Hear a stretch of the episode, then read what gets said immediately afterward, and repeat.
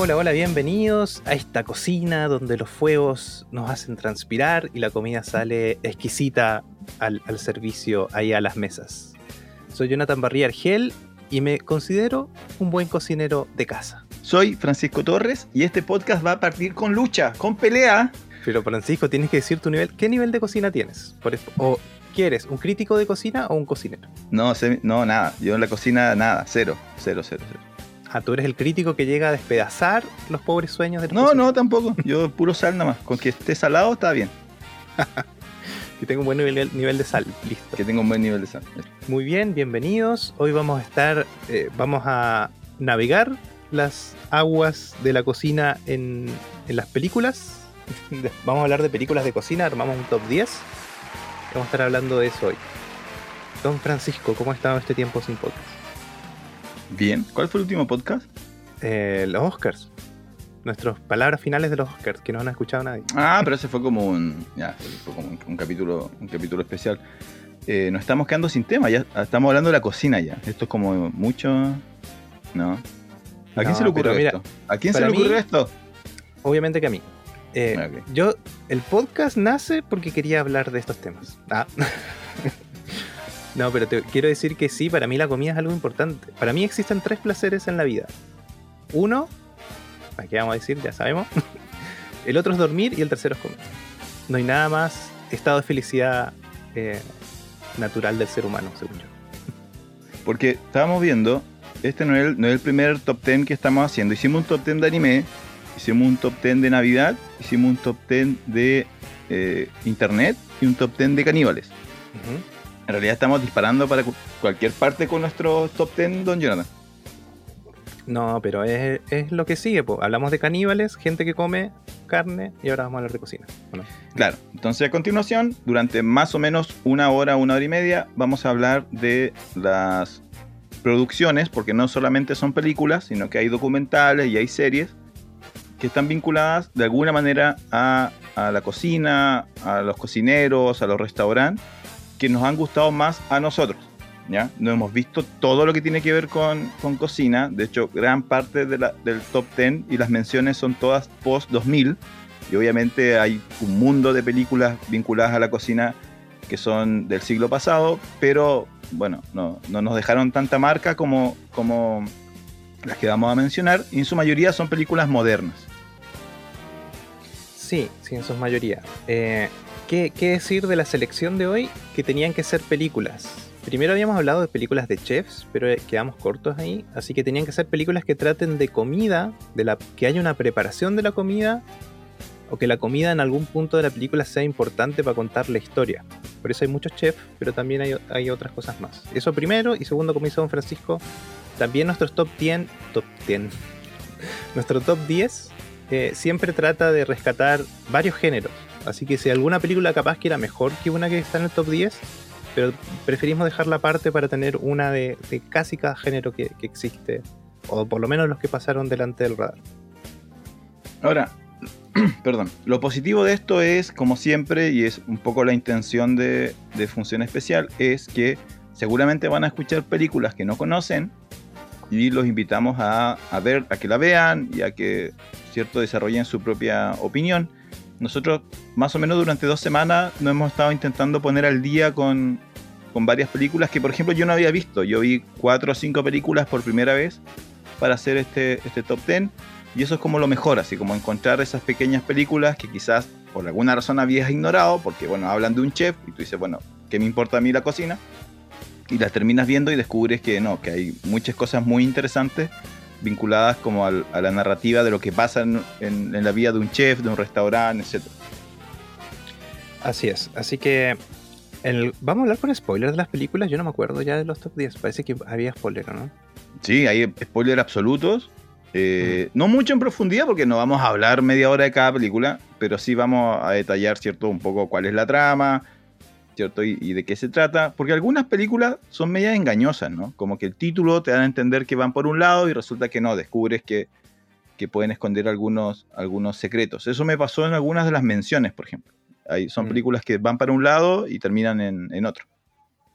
Así es. Así que vamos a empezar, don Francisco, si le parece. Vamos a hablar de algunas películas muy por arriba. que no quedaron en el top 10, pero las mencionábamos, las pusimos ahí en el listado que íbamos a ver. Espera, espera, calma, calma, calma. Momento especial, momento especial del, podcast para que lo expliquemos una sola vez. Eh, gran parte de las películas hacen referencia a un premio especial o a una mención especial que se, mueve en el mundo de la cocina internacional, que es, una cosa llamada las estrellas Michelin. Entonces yo creo que hay que explicar un poquito. Así que eh, ahora la producción va a colocar una cortina musical. Vamos a esperar unos segundos. Música de estrellas Michelin. Seguramente. ahí, está, ahí está la música de, estrellas Michelin y vamos a explicar qué son las estrellas Michelin. Si ustedes ven eh, muchas películas de cocina de chef, hay una constante mención a la obtención de esta cosa maravillosa para ellos, ¿cierto? Que se llama estrella Michelin. Y eh, como la vamos a estar mencionando constantemente, vamos a explicar qué cosa es. Las estrellas Michelin es una denominación que entrega una asociación, ¿cierto? Fundamentalmente creada en, Francia a comienzos del siglo XX eh, y que tiene el nombre, publican un libro que se llama La Guía Michelin.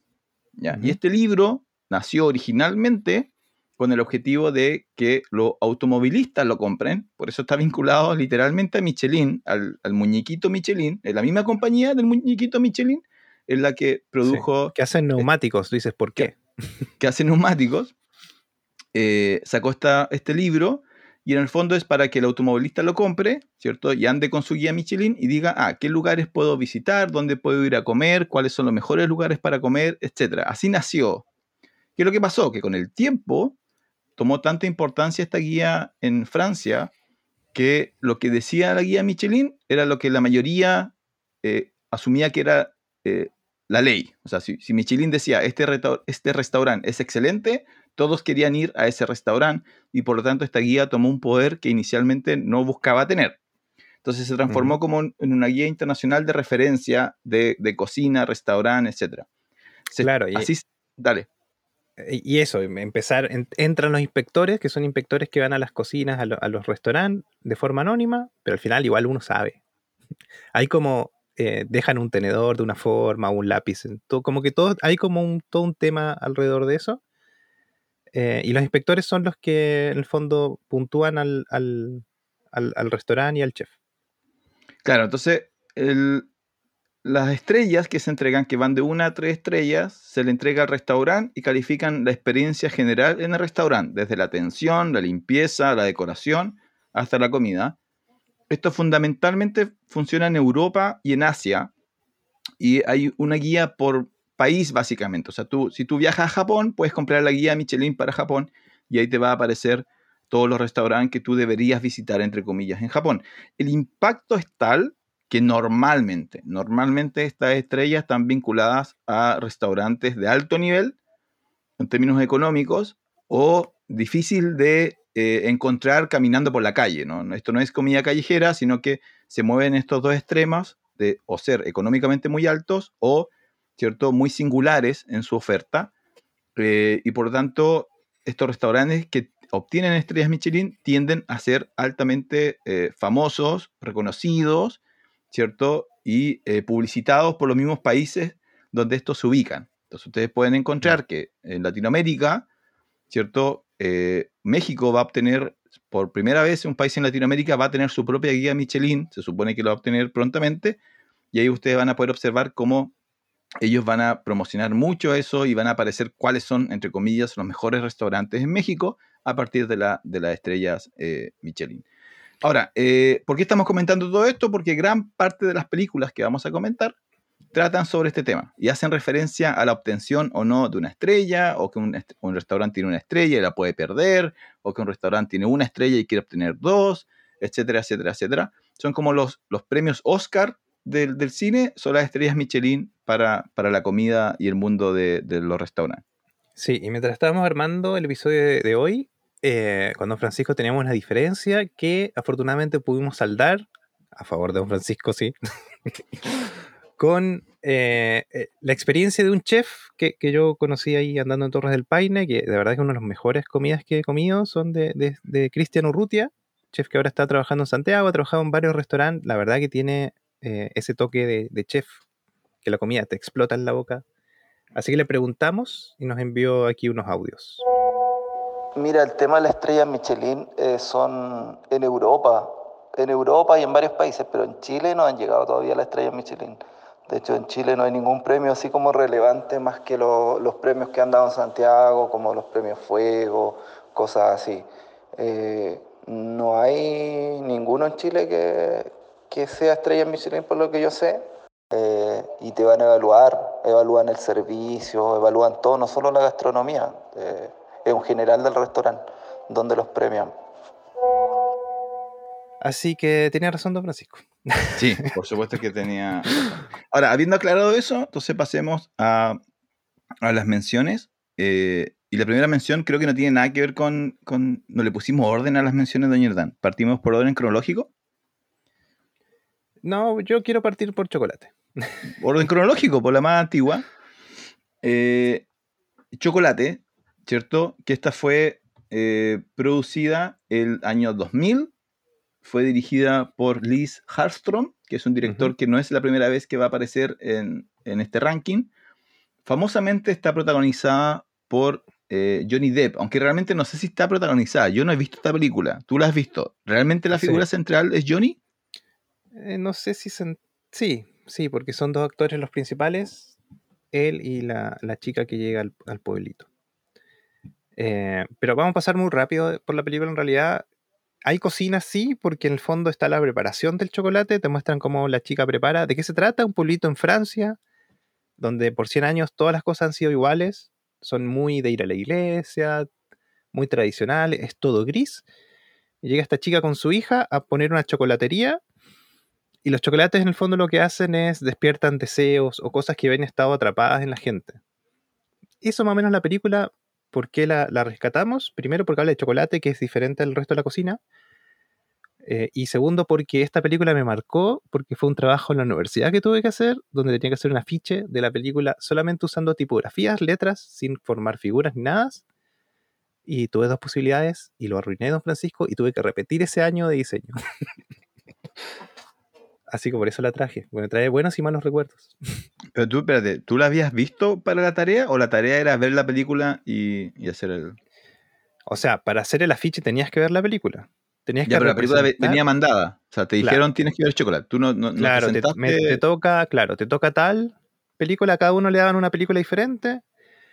Yo estudié en la Universidad Nacional de La Plata y lo que hacíamos en los talleres de diseño es se sientan todos, no sé, mi comisión, que, que éramos como 80 o 100, nos sentamos todos y cada uno tiene como sé, dos meses para hacer el diseño, lo van pegando a la pared, todos opinan de tu diseño, etcétera. El mío nunca salió a flote, nunca fue bueno, así malísimo. Desaprobé, desaprobé esa materia y tuve que repetir el año de taller de diseño A.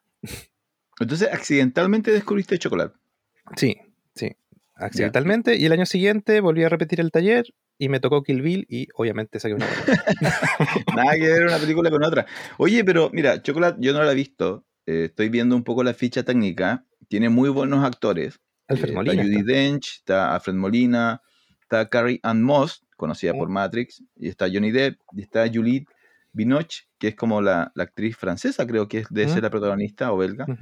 Eh, ¿Qué tipo de película es? ¿Es como familiar, drama? ¿Qué, ¿Cuál es el tono? Mm, yo diría que es una comedia romántica, pero no de carcajadas. Em, sí, es una comedia, más o menos. Em, hace mucho tiempo que no la veo.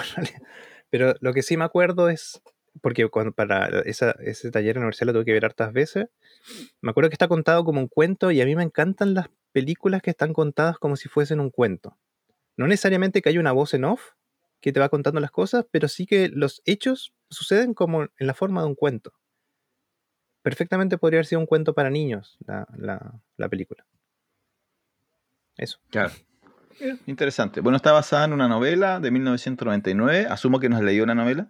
No. Perfecto. Eh, eso con Chocolate. Entonces, eh, vayan a verla. Yo recuerdo que la daban mucho en el cable, pero claro, como dices tú, era como una comedia romántica y en la fecha que salió yo no era muy fan de, las comedias románticas. Eh, pero ahora sí, yo creo que si la, pilla, si la pillo me atrevería a verla porque no es la primera vez que la haces referencia a la película. Yo recuerdo que cuando, cuando, y qué bueno que partimos con esta, cuando se te ocurrió el ranking de cocinas y chef, recuerdo que la primera que mencionaste fue que querías hablar de, chocolate.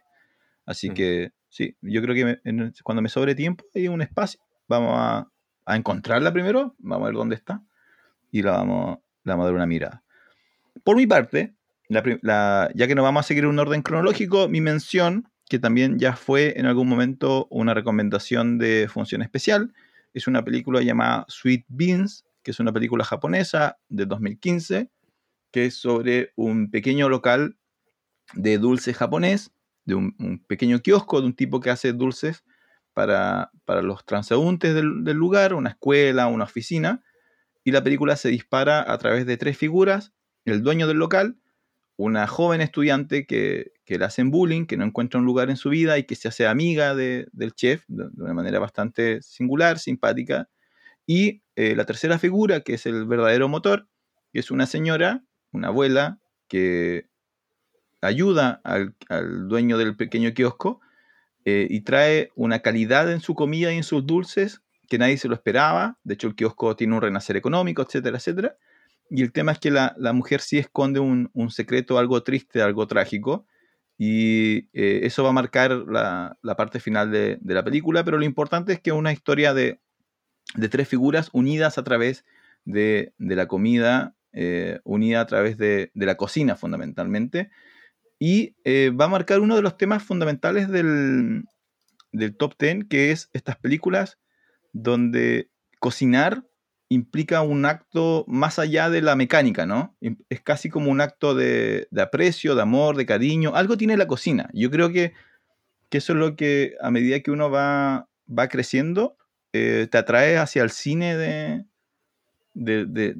que tiene que ver con la comida, que es que todos comemos, ¿no? Es algo como mm. universal. Entonces todos hemos tenido experiencia con, esa persona o, con ese plato o con ese momento donde, donde la comida nos marcó. Así que Sweet Bean, una, película japonesa del 2015, muy, muy bonita, muy hermosa. ¿Por qué no está en el top 10? Básicamente porque en el top 10 va a haber un par de otras películas que cuentan una historia bastante parecida, pero lo hacen eh, de mejor manera. Mm. Así que eh, no es que sea una mala película Sweet Bean, la recomiendo totalmente, 2015, japonesa. Eh, creo que está en, si no está en Amazon, está en, Netflix, no recuerdo en cuál de específicamente. Está en Prime Video, y tú sabes que quise ir a verla y justo di de baja Prime Video. Ah, sí, no se puede. Eh, pero bastante, bastante bonita. ¿Tú por tu lado viste Flavors of Youth? Sí, Sabores de la Juventud. Pero antes quiero mencionar algo que lo sacamos de aquí. Pero, aprovechando de decir eso, había otra película en carpeta animada que se llama Cloudy with Chance of Meatballs, creo que se llama. o Lluvia de Hamburguesas. Buena película, entretenida y todo, pero la dejamos afuera porque no, está la preparación, lo que dices tú. Para mí la cocina es eso, es un acto de, amor, de compartir. Por eso la generalmente la cocina de las abuelitas es súper rica porque hay algo, hay cariño en la mesa, aunque sea simple. Sal, eso es sal, sí, que no falte la sal. Entonces, en, la película animada, eh, Lluvia de hamburguesas, como se conoce aquí, no está eso. Sí aparece comida, pero no está la preparación y la película se trata de otra cosa. Por eso no, tú la sacaste. Pero tú la sacaste. La sacamos, sí, porque no. No, no, la sacamos. máximas. Tú la sacaste, pero bueno. Ya. Flavor of Youth. Flavor of Youth. Flavors of Youth, que es una antología tres historias. Eh, está en Netflix, por lo menos la última vez que la vi. Eh, son tres historias y tampoco está porque una de las historias principalmente no habla directamente de la comida. Pero la primera de estas tres historias es excelente. Eh, un, joven que cuenta sobre su juventud, donde uno de los platos, que es un tipo de sopa particular del área de Japón donde, donde él vivía, eh, y habla de, de, qué pasó con... Él siempre pasaba a comer al mismo lado, siempre veía una chica que pasaba en bicicleta, y como que él estaba enamorado, pero nunca le decía nada, y hace paralelos con eso, con la comida, con los cambios de ciudad y con las historias humanas, en el fondo muy. Yo solamente por esa historia, que es la primera, yo si hubiese sido un corto solamente esa historia, estaría muy arriba en el top. La verdad que llega. Llega. Porque la comida tiene eso, ¿no? Te transporta a tu juventud, te transporta a lugares, a. ¿Cómo se llama? A momentos. ese es como el recuerdo. Mire, yo trabajo en recuerdos, yo hago videos y fotografía. Eh, y no hay nada como una comida que te haga recordar, la verdad. Si se pudiese capturar de alguna forma, sería increíble. Así que eso, Sabores de la Juventud 2018 está en Netflix, pueden ir a verlo. Otra mención que está en Netflix es Cook Up a Storm del 2017, que es una película eh, oriental. No estoy seguro si es japonesa, si no es japonesa es coreana. Tengo que admitir que no, no busqué ese, ese, detalle. Em, no, de hecho es China, ¿o no? Sí, es China. Es un drama chino. Sí, Hong Kong. Eh, básicamente trata de un enfrentamiento entre chef. Eh, a mí me recordó mucho, al principio pensé que iba a acercarse a una que está en el top 10, que es una serie anime que se llama Food Wars, eh, pero al final, y personalmente la razón por la cual yo la, dejé afuera del top 10 es que no sabe decidirse entre si es un drama o es comedia o es acción. Yo creo que hubiera funcionado súper bien si se hubiera comprometido con, la comedia. Eh, yo lo, hubiera disfrutado mucho, eh, porque es una película que, intenta vincular la cocina como una, mm, una acción eh, casi como de aventura, ¿no? Que cocinar implica un riesgo, donde los chefs se pueden enfrentar, donde probar nuevos sabores es como, es casi como una pelea de artes marciales como que intentó irse por ese lado y después como que abandona ese camino y se transforma como en un drama familiar, que no está mal, pero en el fondo no, no logran eh, hacer funcionar la, la, receta. Entonces como que me dejó frío, no, no me entretuvo totalmente y, y, el drama, de nuevo, hay películas que cuentan esa exacta historia de mejor manera. Tiene un par de escenas súper memorables. De hecho, yo descubrí que había conocido la película a través de un, de un par de videos de TikTok o YouTube donde conocidos como el enfrentamiento de los dos chefs, donde hay un chef muy formal y un chef callejero cortando un pescado. Mm. Eh, y después hacen una carne en una cocina. Entonces, esas escenas yo las había visto y son como las más destacables, las más memorables. Pero resulta que después hay una película de, una hora y media alrededor de ella y esa película no, se sostiene tan, tan bien. Pero es entretenida, es simpática, está en Netflix, Cook Up a Storm, una película china sobre, sobre cocina. ¿Tú la viste primero que yo, sí? Sí, y llegué de la misma forma que te contar. Vi un video, en, no sé si en Instagram, parece, donde había justo un par de preparaciones, así como muy, muy, muy exageradas y, con coreografía y todo. Entonces busqué, busqué, busqué, busqué y encontré la película en, Netflix y la fui a ver. Claro, tiene ese problema la película, que no, no sabe bien para dónde ir. Yo te decía, es como Shaolin Soccer. un poco. Pero claro, Shaolin Soccer eh, en el fondo es chistosa, es cómica y es toda la película así. Y claro, esta capaz que tiene problemas de tono, pero también muestra eh, la diferencia de cocinas, ¿no? De, cómo los chefs, en el fondo un chef de, de formación, eh, impecable, seguramente tenía premios, muchos premios, y un chef de calle que tiene un, un buen sentido del gusto de la comida. Así que eso, entretenida ir a ver con unas par de palomitas también o algo más elevado, está Netflix Cook Up a Storm. Y la última que dio fue Francisco. La última mención que dejamos afuera, que yo le tenía más fe, se llama Burnt, o en español Una buena receta, es de 2015. Eh, yo le tenía más fe porque tiene un buen, tiene un buen equipo, eh, protagonizada por Bradley, Cooper, Sienna Miller, eh, fundamentalmente. es la historia de un eh, chef caído en desgracia en algún momento, eh, un, chef ganador de una estrella Michelin en Francia que cae en desgracia, eso no lo vemos, sino que nos cuentan, y ahora él intenta reconstruir su vida como chef en, Inglaterra, eh, reconectándose con sus amigos, con, algunos familiares, con su legado de chef, generando un nuevo restaurante. Esta es quizás la película que más, más tiempo y, mejor explica lo que tiene que ver con la construcción de un restaurante de alto nivel y con todo lo que tiene que ver con Michelin y todo lo que conlleva el dinero, la inversión, el menú, etc. Hace un muy buen trabajo en, ese sentido, pero también me pasó que eh, siento que pierdo un poco el, foco. Eh, creo que en algunos momentos hay escenas románticas, eh, pero el personaje inicialmente no era un, un, romántico, entonces, de nuevo, se mueve entre el drama, se mueve entre el biopic, eh, porque esta es la historia, el personaje que hace Cooper es la historia eh, de varios chefs, está basado en la historia de varios chefs que realmente han, existido. Eh, entonces hay, hay, elementos de biopic, hay elementos de acción, en un momento casi hay un misterio ahí por resolver porque alguien los traiciona. De nuevo, no, no logra finalmente articular todas sus, sus partes. Ahora, eh, uno de los temas que más trabaja, que yo después no sé si, ah, si, si está ahí en, eh, estaba viendo si alguna de las otras películas lo trata. Hay, hay tres grandes formas de ver el tema de la cocina en, en, el top 10 que estamos haciendo. Un, uno es el chef el chef callejero, eh, que básicamente todo lo ha aprendido a través de la experiencia y que para él eh, la cocina tiene una fuerte vinculación personal con, su vida, con su experiencia. Bourne toca más el tema del chef casi como un, atleta eh, de alto rendimiento, ¿no? Como el chef como que se dedica durante años, durante toda su vida, 10 horas, 12 horas al día, a optimizarse en su experiencia como, como chef, casi como un deportista, casi como un eh, Jordan haciendo básquetbol o como Schumacher como chofer de Fórmula 1. Habría todo un mundo de chef que, que así es como ven su, su, trabajo.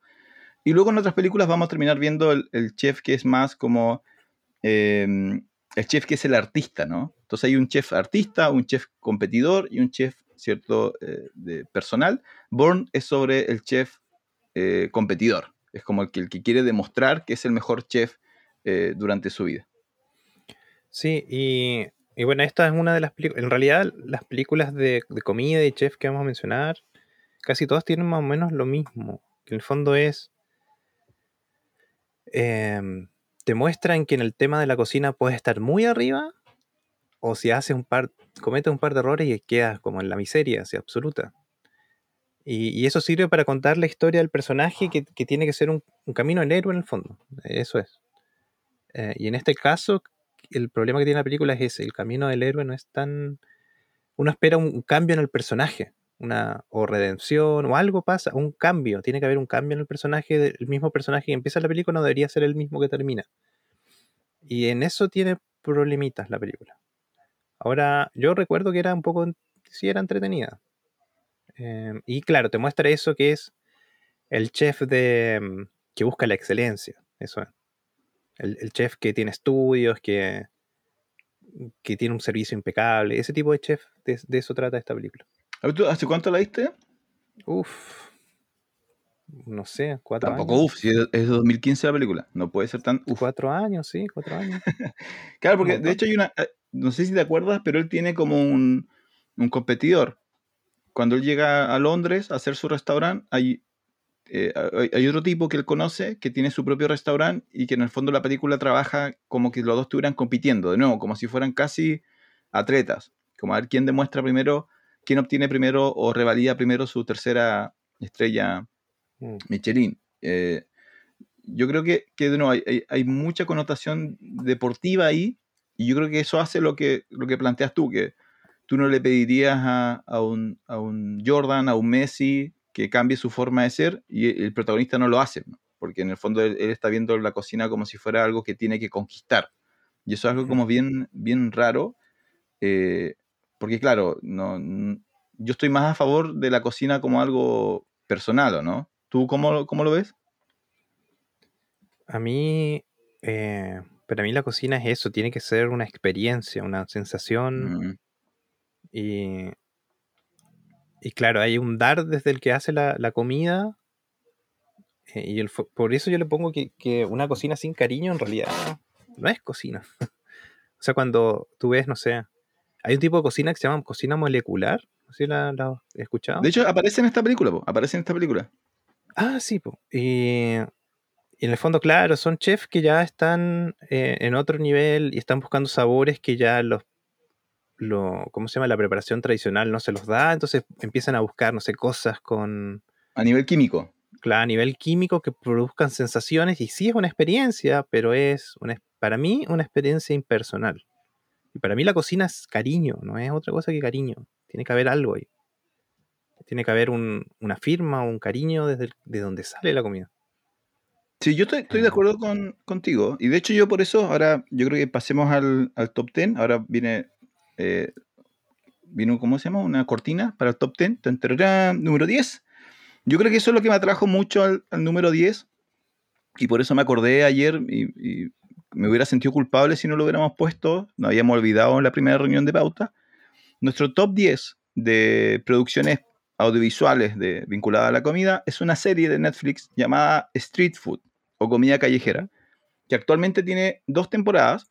La temporada 1 está completamente desarrollada en Asia y la, la temporada 2 está en Latinoamérica y de lo que se trata la serie es una serie de documentales, mini documentales, donde en cada capítulo van a un país distinto o a una ciudad distinta y buscan a un representante de la comida local, fundamentalmente callejera. Eh, y lo que a mí precisamente me gusta mucho de, la serie, como tú lo mencionas, es que empiezan, llegan a través de la comida, pero al final se terminan conectando con la persona que, prepara la comida y ahí descubres como su vida, su pasado, sus motivaciones y la vinculación y el valor que esa persona le entrega a su labor como, como cocinero, eh, aún en los niveles donde el tipo esté preparando algo tan simple como una, empanada o una tortilla de papas, igual el documental te deja ver todo el esfuerzo, cariño, preocupación y, e historia que hay en ese, en ese plato. Yo vi la serie completa, la primera tiene, tiene nueve episodios, la segunda tiene seis episodios de Latinoamérica y eh, me encantó. De hecho, me gustó tanto, esto como dato, que la uso, eh, yo bueno, yo soy profesor, hago en, algunas clases, yo uso algunos capítulos de, de, esta serie porque una de las cosas de la primera temporada muy interesante en Asia es todo lo que tiene que ver con la cultura, la diferencia cultural y cómo ellos ven la comida y cómo ellos preparan algunos platos que nosotros no vemos en, en Latinoamérica. Claro. Eh, yo recuerdo, por ejemplo, de, esa, de la temporada de Asia, eh, que no, vi todos los episodios, pero me acuerdo el de una viejita, a ver, espera, deja recordar, que hace comida Thai. ahí está, Jay Fei se llama. Eh, y, y, lo que dices tú, bueno, en realidad los episodios tienen una, como una serie, todas las series tienen esto que es una estructura. Por ejemplo, ¿viste Doctor House? ¿Has visto Doctor House? Sí, sí, he visto dos capítulos sueltos de Doctor House, sí. Ya, la estructura de Doctor House es, eh, hay un, caso imposible de resolver y Doctor House tiene eh, consultas normales, como tengo un resfrío o pasa algo. Entonces la estructura es, no puedo, no puedo resolver el caso terrible, pero justo antes del final pasa algo con el caso que era, eh, no sé, un resfrío, y le abre los ojos, tiene una epifanía a Doctor House y resuelve el otro caso. Esa es la estructura de Doctor House. Lo que pasa en el medio cambia, pero eso es más o menos lo mismo. Y aquí, eh, estos episodios también tienen una estructura que en el fondo, si bien te hablan de la comida y tienen todas esas tomas increíbles de preparación que da hambre, tiene un nombre ese, tipo de tomas, que no me acuerdo ahora, eh, la estructura es, eh, hay una, una, ¿cómo se llama? La historia de la persona que hace la comida, que al parecer parece muy sencilla porque estamos hablando de comida callejera, tiene un giro al final y te das cuenta que esa persona podría ser un chef en cualquier restaurante. Esa es como la, estructura más o menos de, de, los episodios. A mí me sorprendió mucho el primero porque de verdad que esa señora parecía una abuelita, que una abuelita nomás que vende comida, que hace sopitas. Y resulta que la señora tiene estrellas Michelin. tiene una estrella Michelin. Eh, y tú dices, pero ¿cómo? Si tiene un puesto ahí afuera y hace la comida nomás. Pero sí tiene todo un tema de, rescatar los sabores típicos de la zona. No sé si es de Taiwán, la, señora está en, Tailandia, no en Taiwán. En Tailandia está. Sí, yo no sé, bueno, ahí vamos a revisar. Lo que pasa es que hay, hay eh, no sé si por un tema cultural, pero de los nueve capítulos de Asia, al menos hay tres protagonizados por eh, viejitas, como dices tú, abuelitas. Así que no sé mm. si, si viste ese, porque después hay, eh, pero hay como dos o tres y eh, hay una, no sé si esta es la que tú recuerdas, hay una donde eh, está casada y con su marido se despiertan como a las 4 de la mañana a hacer el fuego. De, no creo, creo, creo que no es esa, pero de nuevo es súper interesante la, la, serie, está en Netflix, yo los invito a, a verlos. Eh, primero porque el de Asia vas a descubrir comida que nunca has visto y preparaciones que nunca has visto. Eh, y en Latinoamérica, lamentablemente, lamentablemente para los que nos estén escuchando desde Chile, no aparece Chile. No sé por qué, no sé qué tipo de selección hicieron ahí, pero van a Argentina, hay un capítulo para Argentina, hay un capítulo para Brasil, uno para México, para Perú, obviamente Perú, para Colombia, para Bolivia y a Chile parece que ni se acercaron. O sea, anduvieron por Perú, Bolivia y Argentina y no pudieron pasar a Chile a ver cómo se hacen las sopaipillas. Eso me parece, me parece grave. Espero que haya un volumen 3 de, de Latinoamérica donde muestren cómo se hacen la, la sopaipilla y, y los completos chilenos. Sí, es que en realidad. eh, A ver, dilo, a atrévete a decirlo, a ver. yo creo que Chile, a nivel gastronómico, como comida tradicional, salvo la cazuela y el curanto, No, ya no tiene mucho, ¿viste? No tiene mucho que ofrecer respecto de los otros países que tienen como una, un abanico de posibilidades mucho más grande y un sabor más definido. Y hablar de Perú, o sea, Perú es como de Latinoamérica lo, lo que más se destaca y México también, obvio. Sí, no, yo creo, yo creo que Perú, no, hay- no hay nada que decirle a Perú, pero hablemos seriamente. O sea, la única gracia de la cocina argentina es que le echan mucho queso a todo. Sí, pero aún así es un, O sea, si es por ¿Cómo se masticar queso, si te van a dar premios por masticar queso, un tipo de mozzarella especial. Las tortillas de papa que muestran en ese capítulo Argentina, eh, es queso de, con de papa. verdad es una preparación. eh, No. Mira, yo lo aprendí a hacer en la universidad y es: tú compras papas fritas un día y lo que no comas de papa frita lo guardas en el refri y el otro día haces las tortillas de papa con huevos. ¡Oh, exquisito! En un sartén. Espérate, papas fritas, igual papas fritas naturales, ¿sí, cierto? No es que las leís, las mueles y haces una tortilla con No, pues tiene que ser papa Ah, frita. No, lo otro sí. No, lo otro no. Bueno, pero, Pero ese- igual ese se era- puede hacer con, con papas fritas Lay's, No, tipo. está Lay's, que defendiendo ahí su, su cocina de puro, puro queso. Pero, Bueno, por pero ejemplo, entonces- hay. Espera, espera, espera. Que hay un. Hay un. ¿Te acuerdas de Anthony Bourdain? Sí, Antonio Bourdain, Tiene un episodio que viene a Chile descansa en paz. y el productor, en vez de mandarlo a que se to- coma una cazuela, lo mandó a comerse un completo. Y el tipo dice: Bueno, sí, está lleno de cosas, pero el, el pan es como, es como comer una masa. y tiene razón. Si el completo no, no, no le tuestan al pan o le ponen algo crocante, la verdad que el completo, como comida en la No. boca, no es muy rico. Siento Le cómo la gente nos está abandonando en este momento. Está dejando. Pero es Eh. que esa es la para mí la comida tiene que tener un, un un contraste en la textura. Vamos a hacer un Porque si no pasa a de- una masa, un, un bolo alimenticio. No, yo, mira, así fuera de broma, eh, sí, yo estoy, estoy de acuerdo en que eh, la comida chilena comparada con otras comidas de Latinoamérica deja, deja bastante que, desear en términos de, como dices tú, sabores. Yo creo que la comida chilena se basa en, en- en dulce y salado, básicamente, ¿no? Y tú cuando empiezas a descubrir comidas de otras partes, empiezan a aparecer no solamente texturas, como dices tú, sino el juego con, con lo, con lo amargo, con lo agrio, lo agridulce, y empiezas a encontrar cosas que, que no necesariamente nosotros teníamos a nuestra disposición. Nosotros somos muy buenos para lo dulce y para lo salado, básicamente. Pero eh, cuando Los ves extremos. series como esta, Street Food, y empiezas a ver las mezclas que hacen y los estilos que van mezclando, eh, se te abre todo ahí un, un abanico. Así que nuestro número 10, vayan a, a Netflix, todavía está la serie, primera temporada Asia, la recomiendo tremendamente. La segunda temporada de Latinoamérica es entretenida, pero como uno vive en Latinoamérica es como se hace más conocida. Eh, Street Food de Netflix, nuestro número 10 en eh, el ranking de, de comida. El número 9 va por la misma línea, ¿no? Eh, por alguien callejero, pero que al mismo tiempo alcanzó la máxima expresión de su arte. Y se trata de Hero Dreams of Sushi, un documental del 2011 que Don Jonathan vio hace poquito, ¿no? Sí, sí, buscando, cuando empezamos hace dos semanas a buscar a ver qué podíamos meter aquí, salió ahí el, el documental de Giro, eh, Dream of Sushi, y en, en español le pusieron Giro sueña con sushi.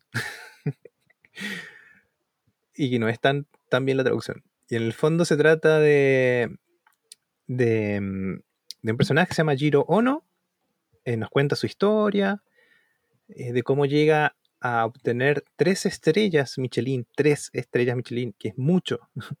es mucho, quiere decir que sola, que para la gente que le gusta la comida, tres estrellas significa que es tan excelente que tú puedes viajar a ese país solamente para visitar el, el puesto de sushi de Giro.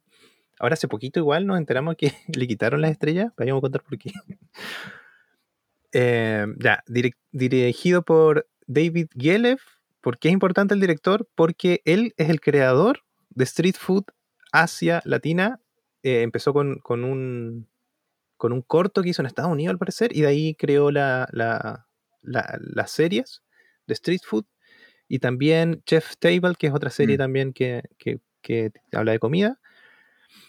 Em, Jiro fue declarado Tesoro Nacional en Japón, ese es el nivel de, de Jiro Ono. Y el documental, de más o menos una hora y media, un poquito más, habla de, mm, de él como personaje, le empieza a decir, bueno, yo hago sushi, y te empieza a contar su historia. Él nunca se ríe y de hecho cre- crea como algo de rechazo porque es muy serio, muy... ¿Cuál es la, la palabra? Estoico. Estoico, sí. eh, para hablar, para decir lo que hace, y en el fondo empieza a contar su historia y entiendes que él, bueno, desde los nueve años, sus papás le dijeron a los nueve años, ¿sabes qué? Te puedes ir de la casa porque ya no te necesitamos aquí. y ahí empezó, llegó al sushi, y una vez que encontró el sushi, no dejó de hacer sushi, nunca más. Y el sushi de verdad, no es ese que venden aquí en, No Punta lleva Arenas. palta. No hay, Gi- Giro no usa palta para su sushi. Acabamos de perder 10 auspiciadores. Eh, no, porque el sushi es. eh, el sushi que venden aquí no, nunca va a ganar estrellas. Michelin. Em, entonces te empieza a, a mostrar qué tipos de piezas de sushi hace. Eh, y tú dices, pero es un pedazo de arroz con un pescado encima y le pasa un pincel de, de la salsa. ¿Cómo se llama la salsa? Esa cafecita, soya. ¿Sí? Y tú dices, ¿cómo eso puede ser de tres estrellas? Entonces te empieza a decir, te empieza a hablar de sus proveedores, te muestra dónde va a comprar el pescado, qué tipo de pescado, y te empieza a mostrar toda la cadena de producción y cómo él, en el fondo, su filosofía es, si tú eres bueno en algo y te gusta hacerlo, tienes que ser el mejor. Y la única forma de ser mejor es todos los días hacer lo mismo, pero además tratar de mejorar en eso mismo que haces todos los días. Entonces cuenta eso y a mí me parece que el, documental en sí es una buena lección para tal vez las generaciones que, están ahora. Yo no digo que, que tenga que ser así como él, porque él es un caso de éxito, pero um, él cuenta de que tiene aprendices y al día se van porque no soportan la presión ni el trabajo que están haciendo. Y después muestra que sus aprendices tienen 10 años con él. Y eh, después de los 10 años recién te deja hacer otro tipo de plato. Y él solamente hace sushi, no ni siquiera te, te ponen aperitivo, nada. Solo sushi y por eso soy experto en esto.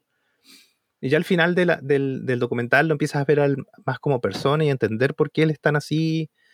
Y, y se ve en una faceta mucho más familiar y ahí ya se ríe. Em, pero yo creo que el, deja una enseñanza el, documental que es bastante, bastante buena. Voy a hacer a mis hijos que vean el documental. Eh, pero eso, a mí me parece increíble, incluso hasta el arroz, hay un tema con el arroz que no hablamos así para que la gente disfrute el, el documental, eh, que es bastante notorio. Y su, su restaurante no es un restaurante, es un, un pasillito que tiene ocho puestos y tú tienes que reservar con un mes de anticipación. Y, todo eso hace que le hayan quitado las estrellas porque él en todos estos años, desde que recibió las estrellas, ahora el 2020, 2021 se las quitaron porque él no cumplía con algunas cosas de, mm, de la guía Michelin, que es, por ejemplo, no recibía eh, reservas por teléfono que no sean en idioma japonés, por ejemplo. Entonces ellos como están promocionando un destino, un lugar donde tú puedes viajar de cualquier parte del mundo solamente para ir a ese restaurante, eh, les pareció mal a la estrella Michelin, así que se las quitaron. Pero nada, eso. Eso decir del, del único documental parece, ¿no? Que tenemos en el top 10. O sea, bueno, Street Food es una serie documental. Este es un documental singular, ¿cierto? Solo. eh, creo que dura 81 minutos. Como dices tú, claro, además funciona, primero, funciona como documental. El documental está bien hecho. Y además la historia es, es interesante.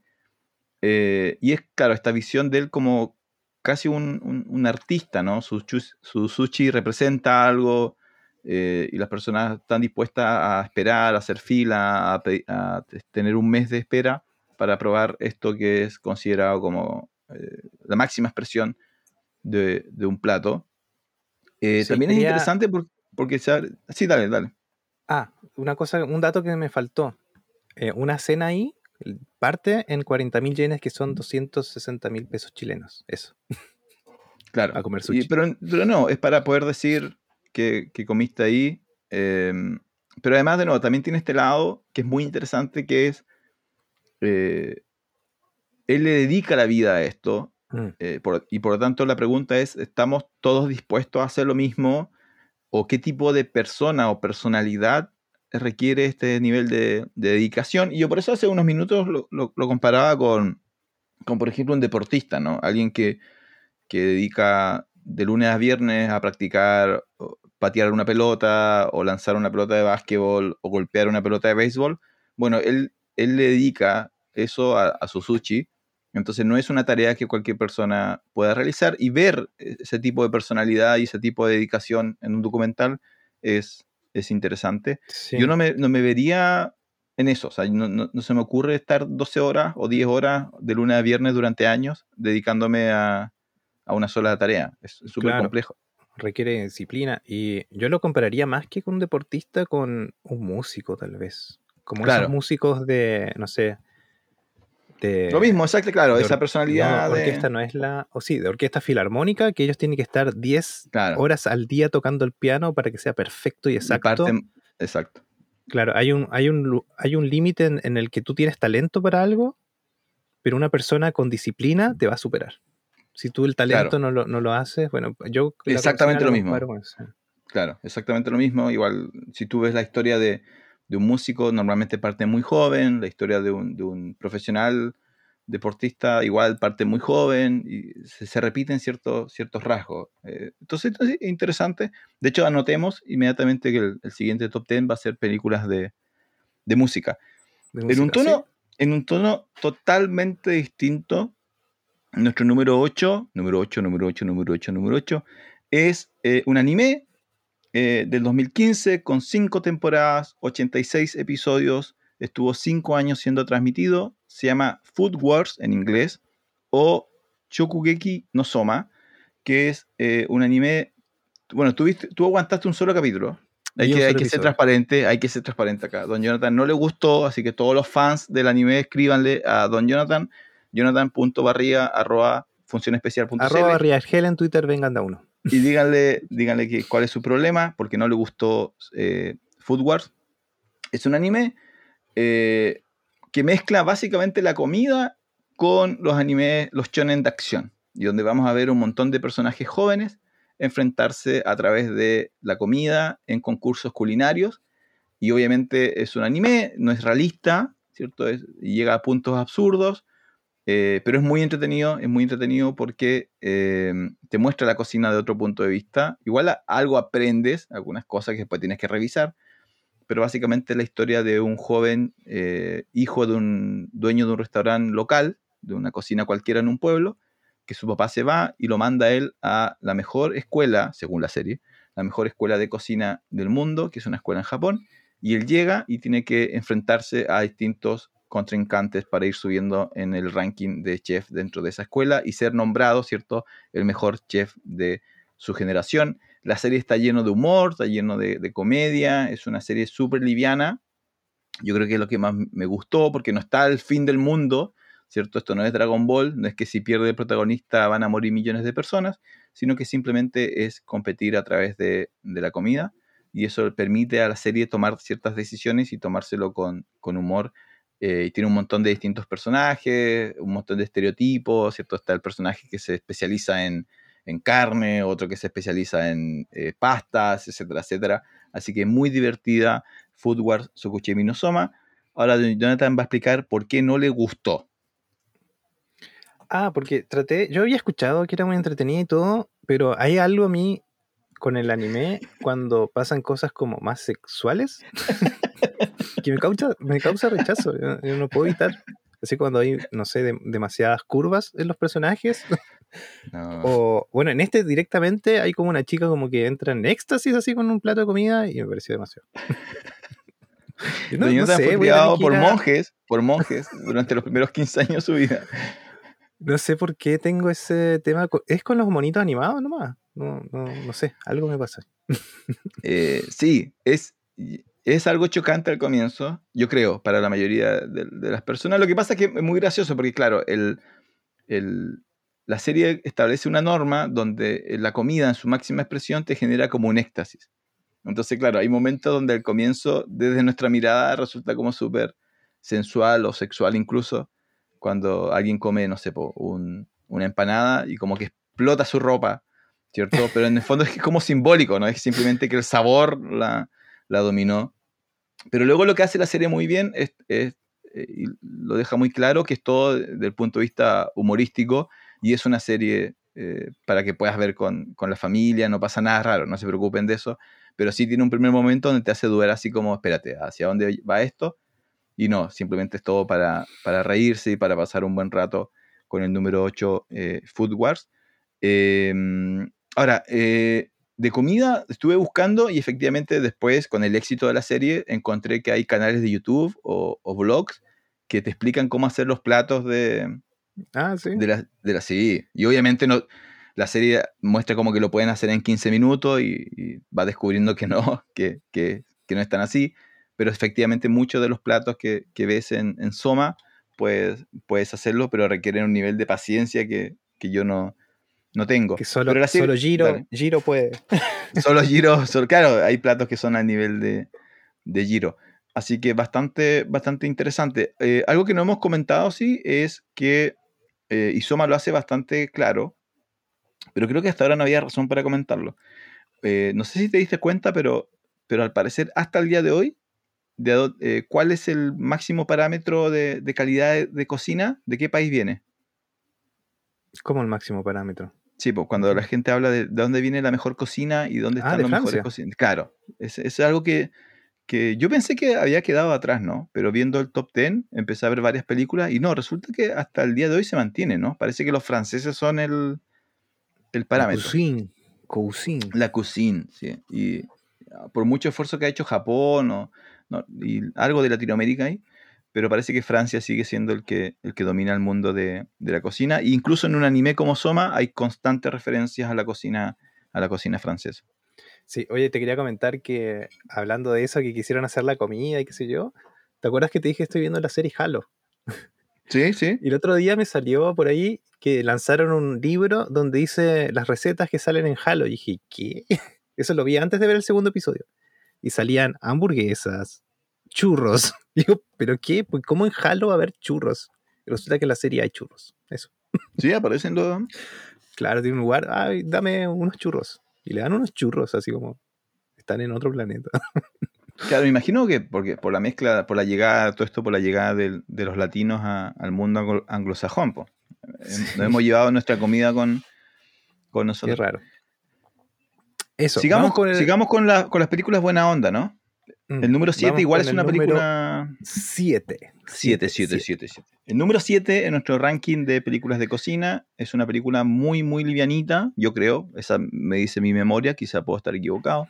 Es una película del 2014 llamada simplemente Chef.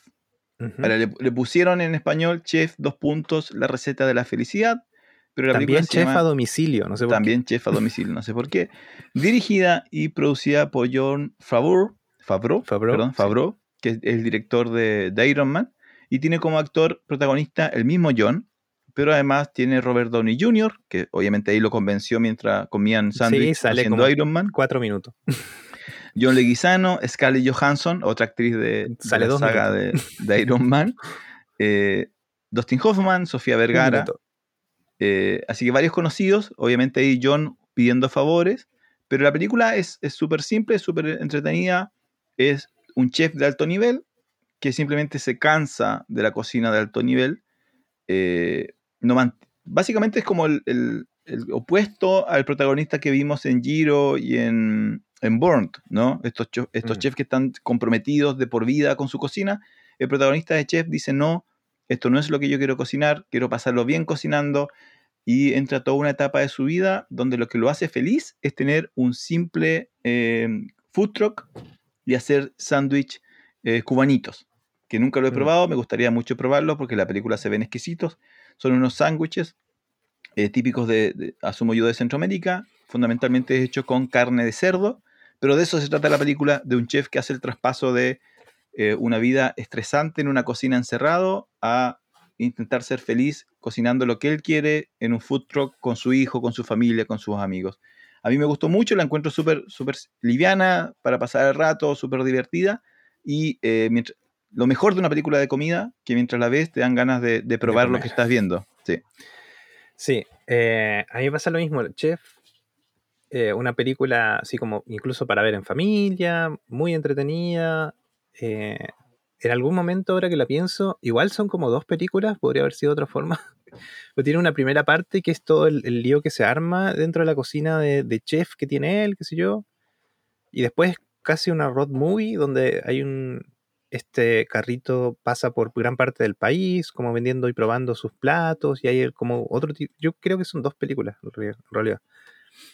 Eh, pero sí, se nota eso, que a diferencia de otras películas, aquí no es la cocina tan gourmet, porque incluso dentro del restaurante se ven porciones grandes, como elementos bien grasosos, con harto sabor, tiene como le saca harto provecho al, a la toma de preparación del plato y el plato final. Em, ahora, esta película es del 2014 y tiene todo un tema con Twitter, con redes sociales también, que es importante. Yo aconsejaría a gente que tiene, tal vez no ha entrado muy al, tema de redes sociales y, tiene algún emprendimiento, que vea la película porque igual tiene una enseñanza de, redes sociales y emprendimiento al final. Sí, está bastante bien esa parte, a pesar de que es del 2014. Em, pero se nota que yo digo, sin, sin haber leído bien, mucho digo, yo creo que John Favreau le gusta cocinar y obviamente le gusta comer. Pero parece que le gusta cocinar y al parecer las tomas donde él cocina es él cocinando. Eh, los planos de, manos cortando cosas. No, es él, sí. Sí, así que... te, lo puedo te lo puedo confirmar porque eh, lo que pasó ahí es que él... Bueno, esta historia es un poco larga. Resulta que hay un personaje en Estados Unidos, un chef que es eh, coreano-americano, pero que se hizo famoso preparando comida coreana-mexicana. Hizo como una mezcla de la comida mexicana con la comida coreana. Y se hizo amigo personal de, John Favreau. Y ellos, él es como su, ¿cómo se llama cuando tienes como un especialista en el set? Eh, ¿Especialista? Así es el nombre. Bueno, tiene él es el que lo apoya a él para los elementos técnicos de la, película. Ah. y luego ellos dos juntos, consultor. Él fue el consultor de, de John. Y luego ellos dos juntos, luego del éxito de la película de, Chef, que les fue súper bien, hacen un, en Netflix hicieron un show que se llama El Show del Chef. Y básicamente son ellos dos preparando comida y todos los capítulos invitan a alguien más. Mm. Y preparan, preparan comida y conversan y, hablan un poco de lo que estamos haciendo nosotros, ¿no? De qué espacio ocupa la comida en su, en su vida, cuál es su plato favorito, etcétera, etcétera. Entonces, en todo este proceso tú te das cuenta que, que Chef es una película que John quiso hacer que, la disfrutó mucho hacerla, que demuestra lo que a él realmente le gusta, además le permitió trabajar con sus amigos. Así que eh, efectivamente los sándwiches que se muestran los preparó, los preparó él. Eh, de nuevo, una película súper súper positiva. Como dices tú, una película casi anti, anti Michelin, ¿no? Las estrellas Michelin son tan tradicionales, es un mm. libro muy formal, representa una cocina súper tradicional. Eh, en el sentido de presentación, ¿no? De lo que representa ir a un restaurante de, alto nivel. Eh, y luego aparece Chef como eh, usar las redes sociales para atraer gente a tu emprendimiento de, de sanguchitos en el, en el camión y vivir de eso, ¿no? Es como bien... Y acá ya lo hemos visto, acá ya, ya, llegaron los primeros, hace rato los primeros camiones, y efectivamente cómo, cómo se hacen conocidos a través de las redes sociales, ¿no? Te muestran a un mm. tipo atragantándose con un completo, entonces tú dices, bueno, yo quiero eso, y, y lo vas a buscar ahí donde esté estacionado el, camioncito. Sí, ahora, cosas que me llamaron la atención de la película. Primero, el papel de Sofía Vergara, que es la ex esposa de él.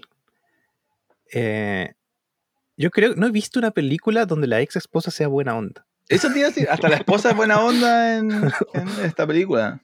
Es como el, el, tipo así como está tan en su trabajo que no le da tiempo, es parte de la línea de la película, no le da tiempo a su hijo no le da tiempo, no, no le integra sus cosas. Es el cambio, es el cambio que yo no veo en la otra película que te dije. Acá hay un cambio en él que aprende cosas por lo que le pasa. Em, con su hijo sobre todo.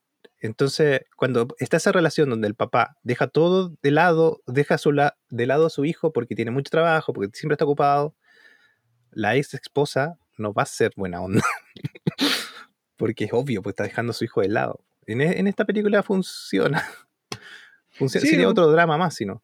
Lo que pasa es que, claro, que es, es la diferencia, ¿no? Mientras, mientras el héroe en, en Born o en Jiro es alguien que se dedica a su, su vida, la transforma en la cocina, esta película parte con él diciendo, ya no lo voy a hacer. Mm. Entonces ahora lo voy a pasar bien y eso significa también abrir espacios para su hijo y eso hace que se, se gane la, la buena voluntad también de su, de su ex esposa. eh, y es ese, ese cambio, ¿no? Eh, y eso plantea, de nuevo, podríamos estar hablando mucho de esto, pero es cuando ves un documental como Jiro Dreams of Sushi, eh, donde él logra, diga, arriesguémonos, digamos que el, tipo prepara el mejor sushi del mundo, la pregunta es, ¿qué tuvo que sacrificar para llegar a eso? Mm. Eh, y el mismo documental Giro trata eso, cómo él se relaciona con sus hijos y cómo ser hijo de él afectó la vida de, de- de sus dos hijos. Eh, en este caso la película se va por el otro lado, ¿no? Eh, yo no sé si criticándolo necesariamente, sino simplemente planteando el otro camino, así como sabes que puedes encontrar un camino que implique que, que no tienes que trabajar 12 horas al día ni 10 horas al día, sino que puedes pasarlo bien, puedes encontrar tu verdadera pasión y eso te va a permitir eh, también pasar tiempo con, con tu familia, tus amigos, etcétera, etcétera. Ahora la película termina feliz eh, y el tipo logra tener un camioncito de sándwiches eh, exitoso. No necesariamente siempre va a ser así, pero bueno, la película es una película para, para pasarlo bien y que te den ganas de, de comer. Así que Súper barato los sándwiches, 5 dólares. 4 lucas. A eso están acá, pues. No, pero un sándwich bueno sale como 8 lucas, Fran- Francisco. Ah, pero no, pero un sándwich no, no, va, no va a comprar, no vas a pagar 8 lucas por un sándwich de un camioncito. Eh, Yo estuve haciendo una investigación, estuve haciendo una investigación y acá lo- los completos. Yo me acuerdo que vi, gourmet vi una faceta tuya de catador de sándwich con tu hermano. Sí. Los Torres. Sí, Las dos Torres. Los Torres, sí, sí, sí. Hace un Instagram, las dos Torres. Las dos torres. No, y está, eh, eh, o sea, pero eso eran, eran restaurantes donde te sentabas, pues te sentabas y había una mesa y claro, pagabas también por el servicio. Cuando pagas 8 lucas por un plato, también es por el servicio. Pero si vas a estar comiendo en la calle con el viento y la tierra llenando el sándwich, no voy a pagar 8 mil pesos. Ya, Eh, eso y otra cosa que me llamó la atención para ir cerrando, el, el- la primera parte de la película, por eso te digo que son dos partes donde te muestran a él, eh, que sé con lo que hace, los sabores, qué sé yo, cocinando, y tiene un, un dilema con su... En el fondo el chef no es dueño del restaurante. y el dueño del restaurante exige algo y el chef quiere hacer otra cosa. Y eso pasa en las pegas a menudo. De hecho, yo renuncié por eso. ya, pero vamos a partir con ya. Cuenta tu historia, cuenta tu historia. Mi Tenemos 20 historia minutos. es que cuando uno trabaja en algo creativo, eh, eh, claro, la diferencia es que en, en la cocina el chef es la mitad del, del restaurante. Esa es la verdad. El chef es la Sí, mitad pero- del restaurante y el Pero no es el dueño del capital. Claro, no es Claro. el dueño del capital. Y lo que venden es el fruto de la creatividad del chef. En el caso mío, no, porque nosotros no es, en el trabajo que estaba no es que vendíamos videos, vendíamos otra cosa el video era la parte creativa para. Entonces esas diferencias hacen que en el fondo hay un aprendizaje ahí que cuando no te sientes a gusto en un lugar, y no digo que el trabajo sea malo, sino que porque tú tienes otras necesidades creativas o de crecer de otra forma, hay que dejar el trabajo nomás. A mí, a mí cambió, a mí cambió la vida dejar el- la pega O sea- que tenía. Y yo, de verdad, o sea, era el sueño de cualquier otra persona, tal vez, el trabajo que yo tenía. Eh, pero cuando tienes otras necesidades creativas o de crecer de otra forma, no te puedes seguir quedando por plata, esa es la verdad. Entonces, Función Especial recomienda Renuncien, Renuncie. renuncien a su renuncia, renuncia a su pega. Eh, en realidad, Ahorren sí, ahorren sí. plantea, plantea otro tema que es, claro, cómo será ser, y no sé si nos está escuchando algún chef o algún cocinero de restaurante, qué significa estar todos los días preparando la misma comida. Porque en el fondo el enfrentamiento inicial en esta película es eso, ¿no? El chef quiere cambiar el menú Mm, y quiere arriesgarse con un nuevo menú y el dueño del restaurante le dice, no, sigamos haciendo el mismo, eh, el mismo menú que hemos hecho siempre que nos trae éxito. Eh, y eso, claro, como dices tú, en esta película el chef también es como un poco artista, en el sentido de que quiere expresar su creatividad a través de la comida y no le satisface estar haciendo todos los días la, la misma comida.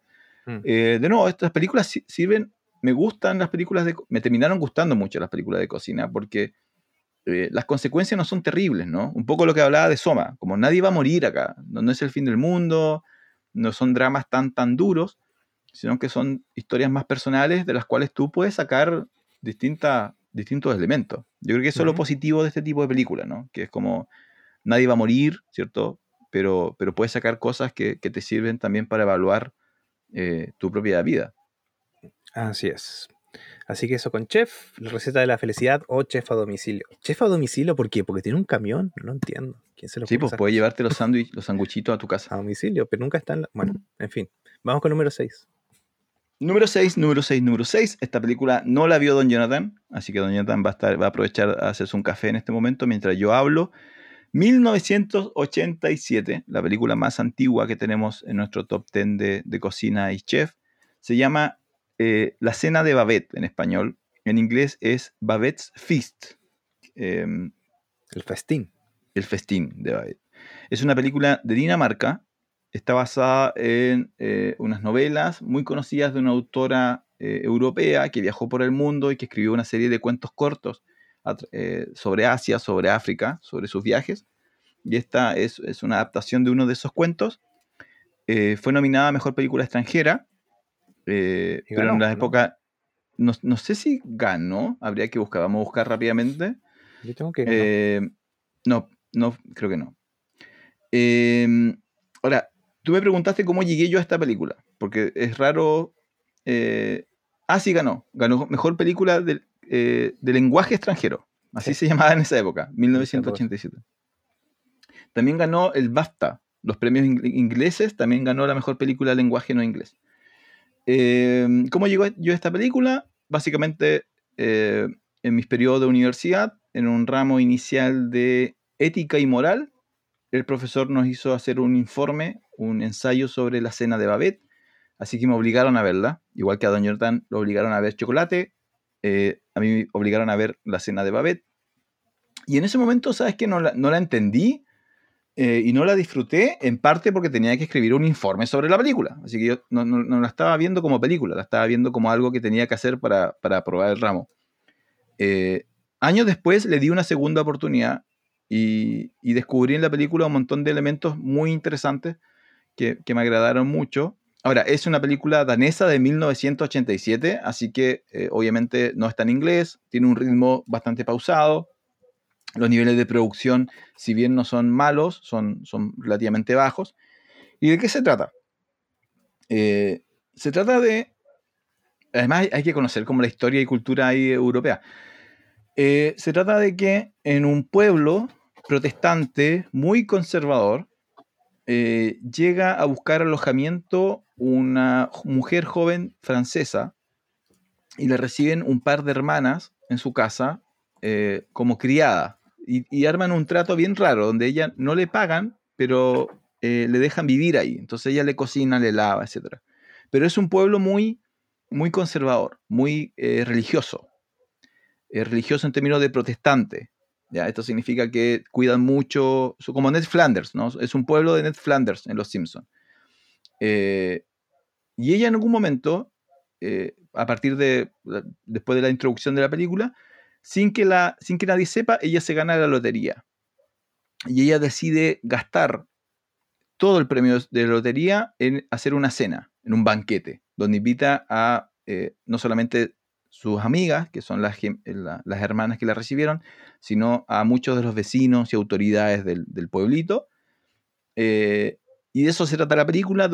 Eh, es la cena, un, festín lleno de platos extravagantes, costosos, eh, hermosos y sabrosos, según la película, eh, que prepara ella porque nosotros no sabíamos que ella era chef de, un restaurante de, entre comillas, cinco estrellas. La gracia de la película es que uno de los invitados, que llega accidentalmente al festín, no es del pueblo, entonces no es conservador, no es tradicional, y todo el pueblo se había puesto de acuerdo para eh, tomarse la cena de manera muy austera, así como que iban a decir eh, que estaba bien o mal la comida, pero no querían disfrutar realmente el festín porque según sus creencias eso era como un pecado, era como un pecado disfrutar de la comida de sobremanera. Pero este invitado no tiene esa limitación, nadie le informó, entonces durante la cena pasan un montón de cosas, incluyendo que el invitado se da cuenta de lo excelente que es el festín y les empieza a explicar a todos los invitados qué es lo que realmente están comiendo y por qué deberían estar muy alegres de estar comiendo esto. Al mismo tiempo, la comida conecta a los invitados con elementos de su vida, su pasado, sentimientos profundos que tenían guardados. Eh, y todo esto, en el fondo, es una expresión y por eso el profesor de ética nos hizo ver la película, pero yo no lo sabía, por eso en ese momento reprobé el, ensayo. Eh, es un ejercicio de eh, solidaridad. Lo, que hace Babette, que es la, la, chef y la que le da nombre a la película, es no solamente entregar el premio, que para efecto de la película es como el, elemento simbólico, sino entregarse completa a través de su, su arte, su cocina, a la mesa de sus invitados. y yo creo que eso es lo que, después conversando contigo sobre lo que significa cocinar y todo eso, me, gustó mucho de la película y me conectó mucho con la película, que es, todos tenemos, ojalá, bueno, no lo sé, yo lo tengo y yo sé que tú también, todos tenemos en nuestras vidas esta persona que, uno después se da cuenta que, su preocupación, su cariño a la familia lo entregaba a través de, la cocina. En mi caso tengo la suerte de, de mis abuelos, mis abuelas, lo hacían. ¿cierto? Y uno después se da cuenta que, claro, que no solamente te estaban alimentando, sino que a través de, su día a día, preparando cosas, preocupándose de la comida, lo que te estaban demostrando era, era el, cariño, preocupación y estima que tenían por, por ti y por su familia. Yo creo que eso es lo que la cena de Babette representa de manera súper interesante y, me permite a mí vincularme a, eso. Tú, tú, para mí eran mis abuelas. En tu vida, ¿quién, es, quién te alimentaba, doña Con cariño y comida. Eh, sí, ¿sabes qué me pasa? Que mm, yo no recuerdo. Yo sé que mi, que mi abuelita sí cocinaba las típicas cazuelas y eran ricas, pero no me acuerdo el sabor preciso.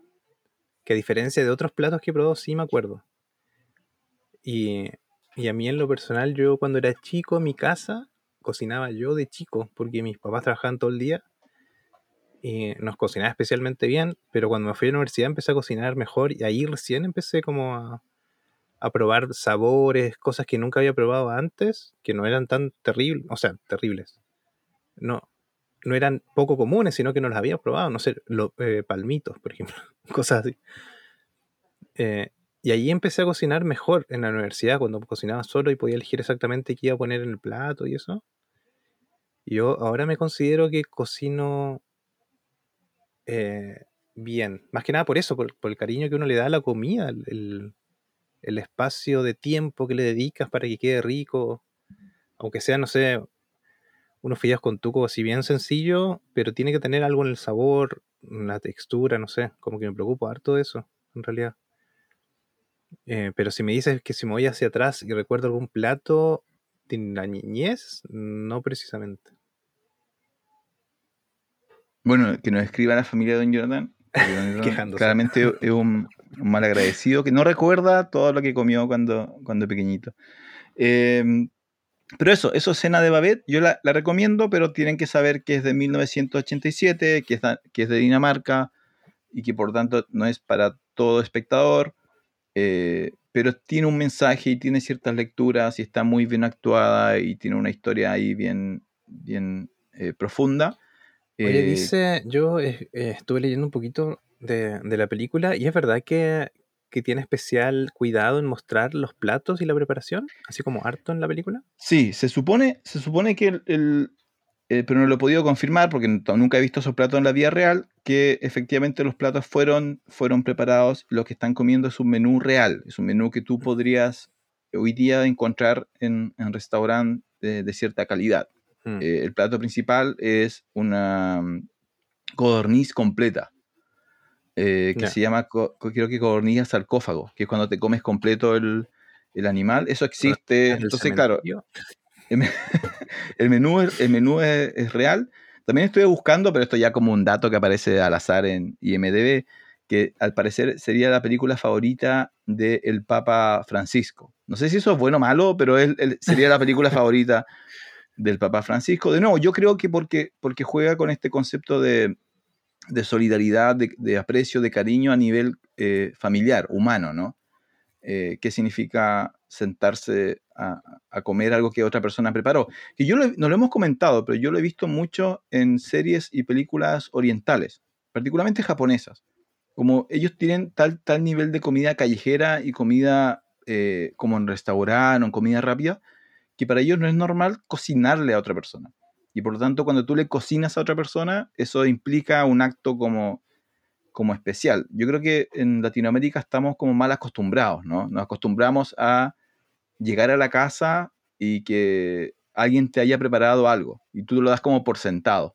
Y yo creo que cuando, cuando estás obligado a viajar a otra parte, a, estudiar, a trabajar, te das cuenta de, que, de lo importante que es eso, ¿no? De cuando llegas y alguien, ese calor, ¿no? Ese calor de cocina que muchos de nosotros no hemos criado, eh, de repente lo damos por sentado y no, no es tan así.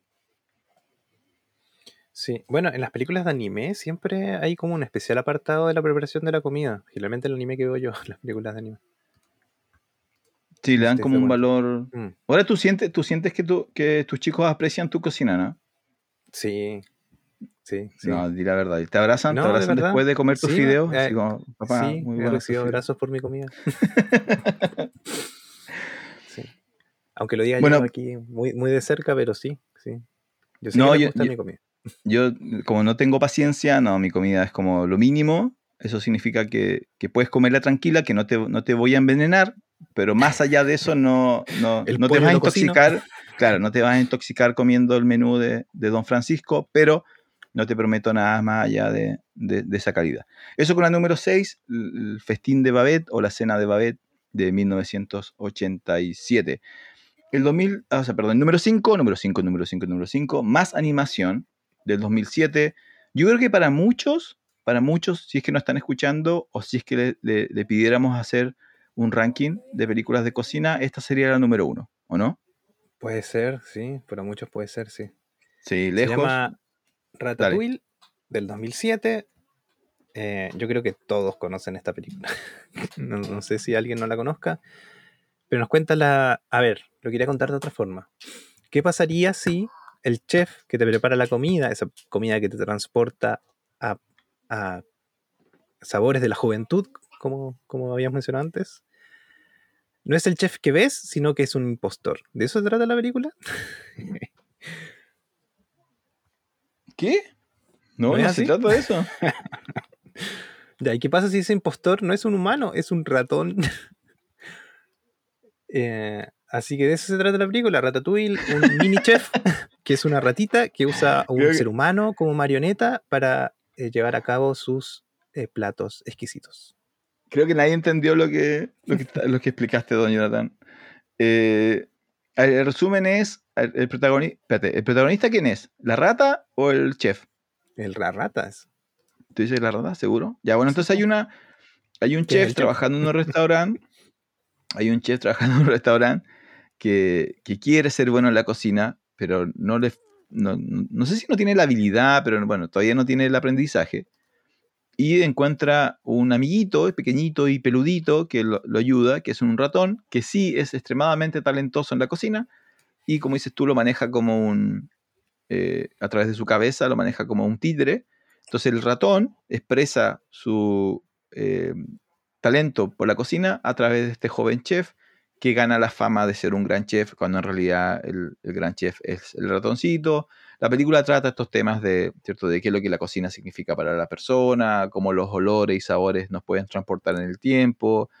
Eh, y claro, hace un juego que, si tú lo ves desde afuera, nadie comería en un lugar donde esté una rata en la cocina, ¿no? Mm, claro. Entonces como que lleva, lleva al extremo esta idea de, que lo que importa es, es eh, lo que está dentro y no lo, lo exterior eh, pero se le perdona porque es una película de animación y, está muy bien hecha y es muy bonita. Eh, y también está basada en un restaurante francés, creo, ¿cierto? Sí, tiene que ser francés. Sí, sobre, sí aparece la Torre Eiffel, sí. Así que obviamente hay una historia de amor también ahí mezclada, etcétera, etcétera. Claro, pero lo más importante, y en el fondo es el cierre de la película, que es eh, existe esto, ¿no? De un crítico de comida que va a ir al restaurante a probar qué tan excelente es la comida de la que todos hablan. ¿Cierto? Está el chef eh, que trabaja en la cocina que le tiene envidia a este nuevo chef que, hace sopas exquisitas. Eh, nadie sabe que el ratón es el que realmente está haciendo la comida y cuando eso se descubre pasan un montón de cosas. Eh, y el cierre de la película es cualquiera puede cocinar cualquiera puede cocinar, incluso alguien de un origen tan humilde como un ratón. Eh, pero la, la película tiene muchas más lecturas que esa. A mí me gusta mucho.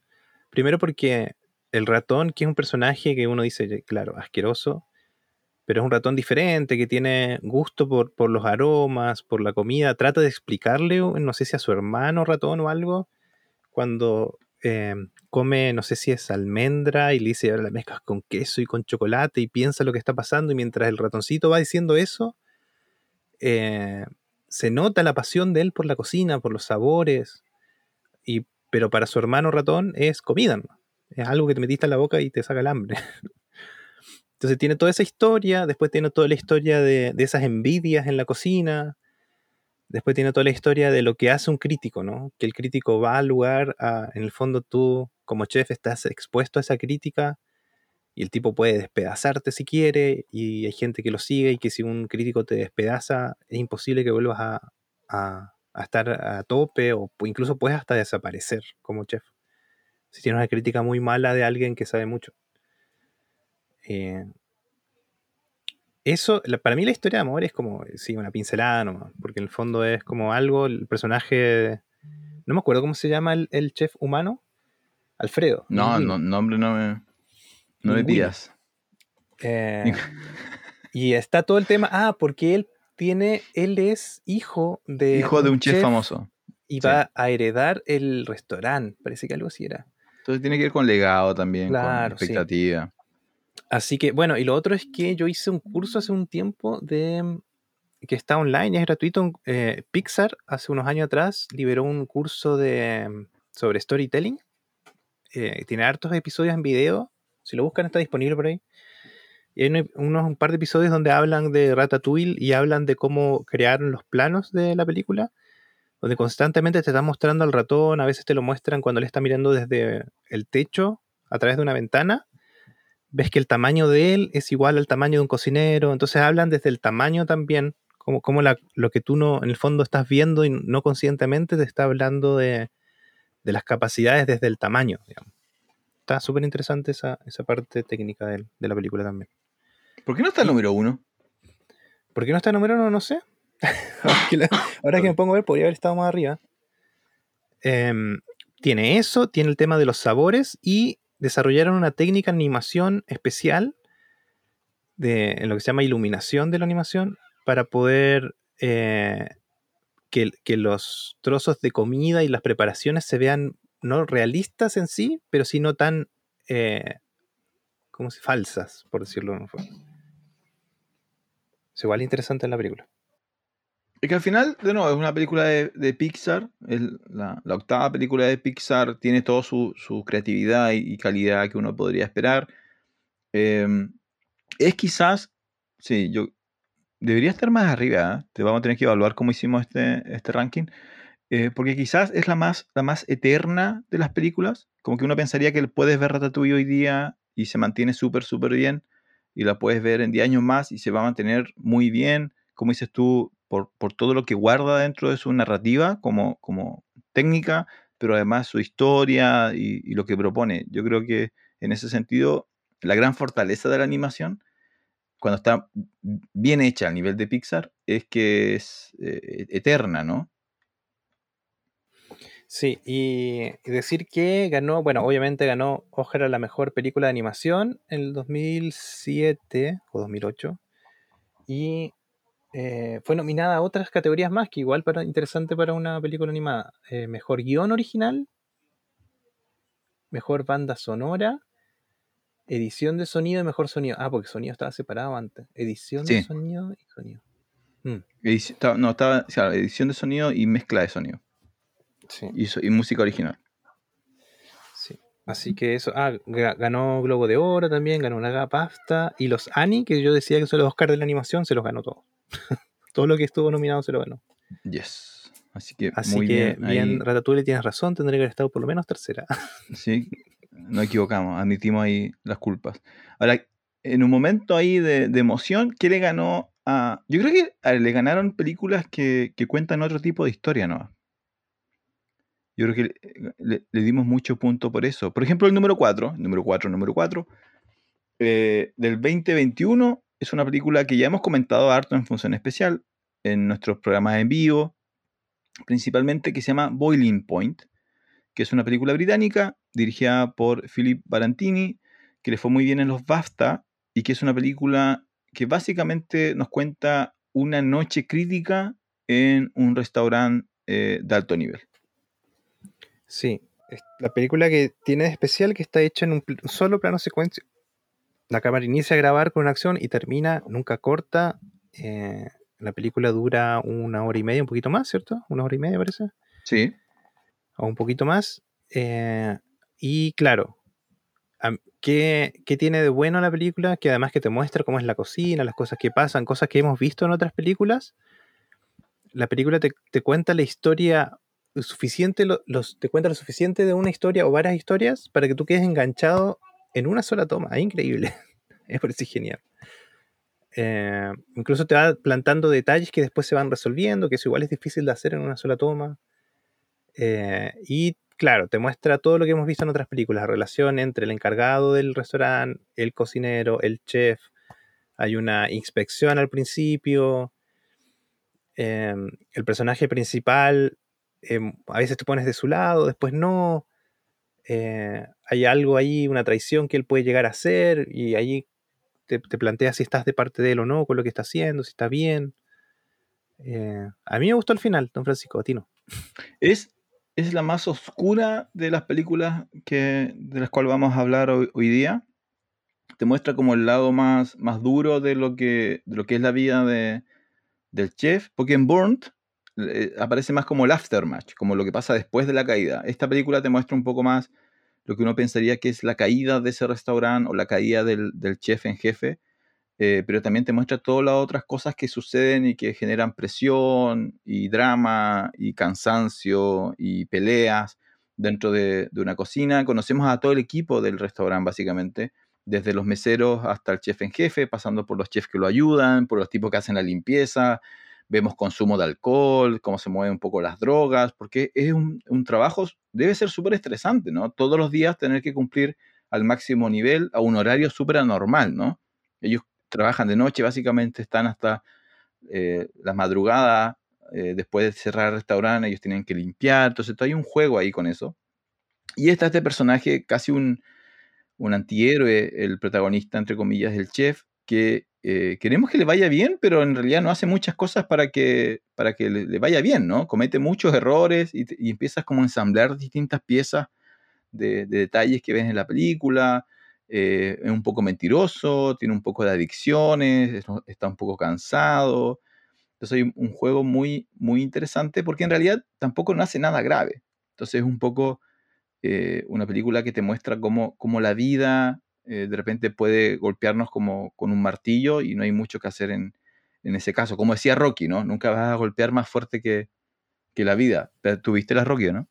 Como decía Rocky, Adrian. Ok, la uno no. Bueno, pero hay otras Rocky y en una de esas Rocky, Rocky lanza una, frase muy buena que es que nunca, nunca le vas a ganar a la vida golpeando, ¿no? Porque nunca vas a golpear más fuerte que, que la vida. Y esta película juega un poco con esa idea a mí no me gusta porque termina, o sea, no, termina, sino que el, hecho final que dispara los últimos 15 minutos es muy... Em, es predecible y es dramático. Y hasta ese momento la película se mantenía de una manera bastante realista, yo creo. Como que podías creer que el día a día podía generar presión y peleas, y aún así los directores tuvieron que colocar como un hecho súper particular que me costó creer que justo sucedió esa noche y justo sucedió esa hora, pero bueno, en realidad no, no le quita muchos puntos, sino que me, a mí me sacó un poquito de, lo que dices tú, que era esta, esta secuencia en, plano secuencia continua, que me tenía enganchado completamente y que quería saber cómo, cómo terminaba. Pero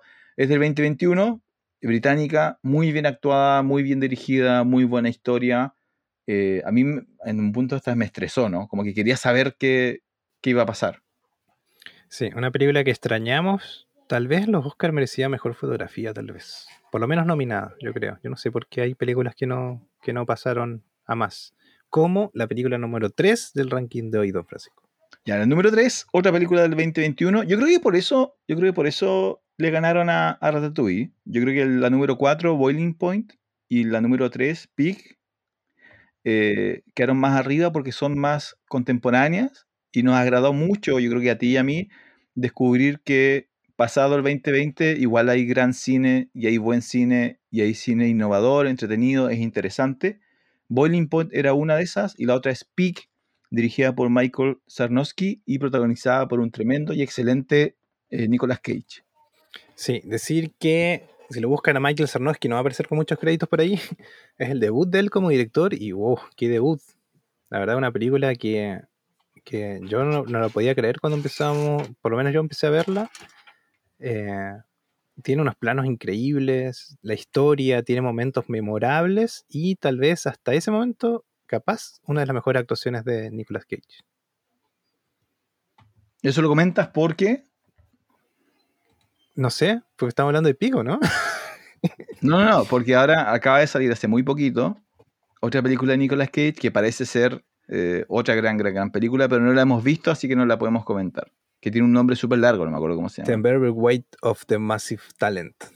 Claro, entonces es una película centrada en Nicolas Cage, pero hasta que no veamos esa, yo estoy de acuerdo contigo que por lo menos en el siglo XXI, la mejor actuación de Nicolas Cage es Peak, donde hace de un chef escondido en un cerro que vive de recolectar trufas con un cerdito, amigo, su mejor amigo, su compañero, su mascota, eh, su hermano, su confidente, eh, su ese cojín, tal vez, nadie lo sabe, no sabemos. Su cojín, su, claro, su guatero para las noches frías.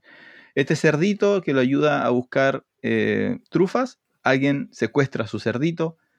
Y tú podías pensar que esta era una película así como John Wick, ¿no? Que después él iba a comenzar una venganza buscando a su cerdo, y no es eso, sino que es un camino que reconstruye el pasado, eh, los pecados, las caídas y la vida y el drama de vida de este chef que, no conocemos, pero que lo vamos conociendo a través de, este camino.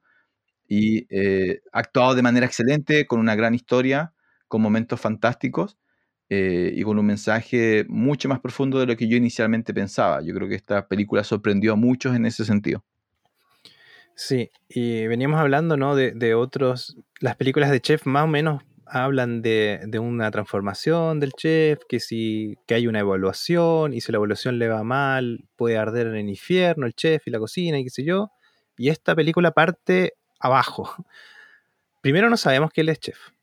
Eh, sabemos que hay cada tanto se presenta la película como en actos y cada acto es una preparación y dice, no sé, tarta de trufas con no sé qué cosa, hay una preparación ahí, un poquito de cocina no sabemos por qué. Después vamos sabiendo de que él no solamente era un chef, sino que era uno de los mejores chefs de, la ciudad, del sector donde vive.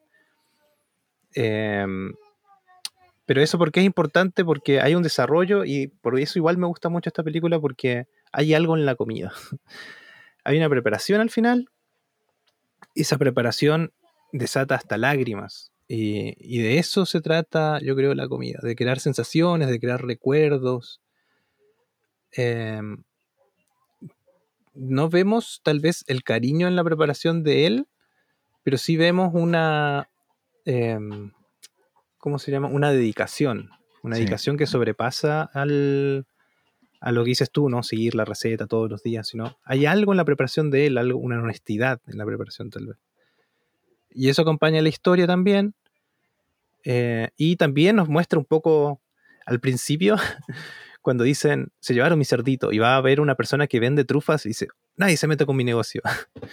Entonces hay como todo un tema de, los proveedores también que te, muestran en, algunas películas, eh, incluso en el, documental que yo te digo, vamos a colocar comillas como mafia de los proveedores de alimentos para las preparaciones, donde si tú quieres hacer una preparación necesitas como los mejores pescados, ponte tú. El viejito este Giro que vendía sushi eh, al momento de que le hicieron el documental, el arroz que él preparaba, el proveedor, ese tipo de arroz no se la vendía a nadie más que a Giro. Porque además él decía que era un arroz tan especial que solamente Giro podía cocinarlo. y rechazó así como fortunas de, otros lados, para, de hoteles, para poder comprar ese tipo de arroz especial y no, solamente Giro puede prepararlo. Y eso pasa mucho en la, cocina. Y en PIC te pasa una pincelada de esto porque también la persona que le va a comprar a él las trufas eh, igual está metido como en el negocio de proveer y etcétera. Sí, lo vemos en varias películas, de hecho, pero todo este tema, de nuevo, se trata de lo mismo, se trata de, qué pasa cuando, cuando quieres tener la mejor cocina, el mejor restaurante, el mejor servicio de distribución, etcétera, etcétera, cómo se van generando estas conexiones y la importancia de tu nombre, y la importancia de tu fama. Eh, por ejemplo, en esta película todos conocen al personaje de Nicolas Cage y eso también le abre puertas. algunas puertas se le cierran por lo mismo, pero tiene que ver con esto, con el reconocimiento, con quién tú eres. Y en el caso de él, del personaje, ¿cierto? Lo interesante es que nunca, eh, nunca explota, ¿no? Todos, todos esperamos que en algún momento explote y en realidad es un personaje que, que a través de la historia que vamos viendo conocemos por qué está viviendo como está viviendo y por qué da un paso al costado de lo que de lo que en algún momento uno pensaría tiene todo lo que todo uno quisiera tener, ¿no? Fama, reconocimiento, dinero, y, este chef decide dar un paso, un paso al costado. En una, en una, película mucho más profunda, oscura y gris que, que Chef, por ejemplo. Chef, la número 7, era como toda felicidad y, nos subimos un camión y vendemos sándwich. Y en, y en Pig, el chef en realidad decide alejarse del mundo y, vemos un otro tono de, de historia. Claro, y aparte que en la película hay personajes que están buscando justamente lo que él tenía antes. Eso es interesante de la película. Que quieren ser reconocidos, ser los mejores en un área. Incluso hay un, lugar donde él va a visitar un chef que para mí es una escena memorable, donde él se pone a hablar de, de que tiene un restaurante exitoso. Y él dice, sí, sí, yo me acuerdo de ti, tú trabajabas para mí. No, él le dice, yo trabajé para ti. Y él le dijo, sí. ¿Cuál era tu sueño? Y él le dice, quería tener un pub. Y ahora tiene uno de los mejores restaurantes, súper eh, como en boga, de, fama, eh, bien evaluado y todo. Y él quería tener un pub y quería servir huevos revueltos con no sé qué, no me acuerdo, una cosa súper sencilla. Le dice, ¿ves? Ese era tu sueño y estás aquí. ¿Y de qué te sirve? Toda la gente que está acá no está por ti, es porque es la moda, porque no sirve de nada eso, le dice, no sirve el reconocimiento. ¿A quién le sirve el reconocimiento? Es toda una burbuja. Y eh, para mí de eso es lo que más me quedo de esa película, que en el fondo eh, mucha gente persigue eh, ser el más famoso, ser el mejor en algo, el reconocimiento al final de todo, ¿qué tanto sirve si no eres feliz? Si no, no estás siguiendo tu sueño de verdad, solamente tienes el reconocimiento, pero ¿y qué? Así que... Totalmente recomendada. Mm. Sí. Oscura pero memorable, memorable, memorable. Oscura pero memorable. Y para nada una película de Nicolas Cage de uno de los que esperaba, así como una mm. muy agradable sorpresa. Para mí, Ghost of Shadowland, nada que ver con nada. sí, sí, pero en otras películas de los últimos años Nicolas Cage, esto no es, no es eso. Eh, pasemos a la número 2, que para mí fue eh, la más agradable de, sorpresa preparándome para este top 10. Eh, una película llamada Julie and Julia del 2009, dirigida por Nora Epstrom y protagonizada por una tremenda, tremenda Meryl Streep y una tremenda, tremenda, pero además joven, en ese momento Amy Adams, eh, dos grandes actrices tomando dos grandes papeles y eh, la disfruté mucho, mucho, mucho. Es una película también para, para, pasar un buen rato, para ser feliz, para disfrutar, para sentirte bien. Bien. y básicamente cuenta una historia muy simple.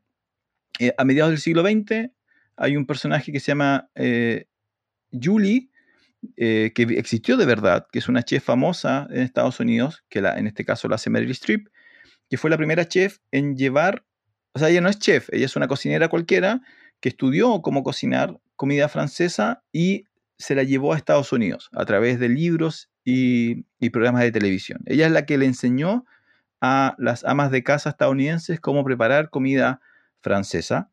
Eh, y ella, ¿cierto? Es muy famosa. Eh, esa es la mitad de la película. La otra mitad de la película son dos historias paralelas. Es el personaje de Amy Adams, que se llama Julia, que es una joven viviendo en el, siglo XXI, primeros años del, 2000, y ella descubre la cocina a través de los libros de Julie, y ella hace un blog donde va a hacer todas las recetas del libro de Julie. Entonces, por eso la película se llama Julie and Julia. Y vemos dos historias. Las historias de Julie, como esta chef de mediados del siglo XX, luchando por encontrar eh, validación en un mundo de cocineros y hombres, etcétera, etcétera. Y a Julia, una joven del siglo XXI, intentando encontrar eh, lo que le, intentando dominar lo que le gusta, que es la cocina, usando los libros de, de Julie. Es una película muy divertida, muy entretenida, muy bien actuada, con algo de drama, tiene elementos de drama, pero es lo menos. En general es una historia para sentirse bien eh, y ver dos personajes femeninos fuertes, pero a la vez femeninos, ya eh, muy singulares, muy bien actuados. Eh, a mí me gustó mucho, mucho la película, es de 2009. ellas dos, entre ellas dos, recibieron todos los premios y nominaciones posibles dirigidas a mejores actrices, incluyendo Meryl Streep en los Oscars. Y los que no recibió Meryl, los recibió Amy Adams. Así que muy recomendable para mí la, la, película. ¿Tú la ubicabas, la conocías la película? No, sinceramente la, la vi cuando empezamos a buscar material para el top 10. Eh, entiendo que sí, que, que, merece estar como arriba. Así que en esto le, dimos ahí todas las, las, credenciales a don Francisco que la vio. Eh, me dan ganas de verla. Ahora, eh, Nora Ephron, que es la directora, también es la guionista. Y estuve revisando un poco y tiene hartas películas parecidas, tal vez. Como tienes un email. Es como de ese, de ese corte, como medio román comedia. ¿O es no, esta no. Ah. No, no, o sea, esta es. Esta es a ver, lo que pasa es que el, es comedia, pero como dices tú, es una comedia tipo chocolate. Es una comedia donde eh, no, nadie se va a caer, no, no, hay gente golpeándose con pasteles en la cara, no, no es ese tipo de comedia. Sino es una comedia donde los detalles, las actuaciones, los diálogos eh, te van a hacer sonreír. Eh, en ese sentido es, es, una comedia. Y es un drama porque hay dos personajes con crisis eh, en, sus vidas, pero al final lo, logran resolver de la mejor manera posible. Y las dos están casadas, de hecho los dos actores que hacen sus maridos son muy buenos, dos actores secundarios, eh, y algo juega su relación en sus historias, pero en el fondo se trata de ellas dos.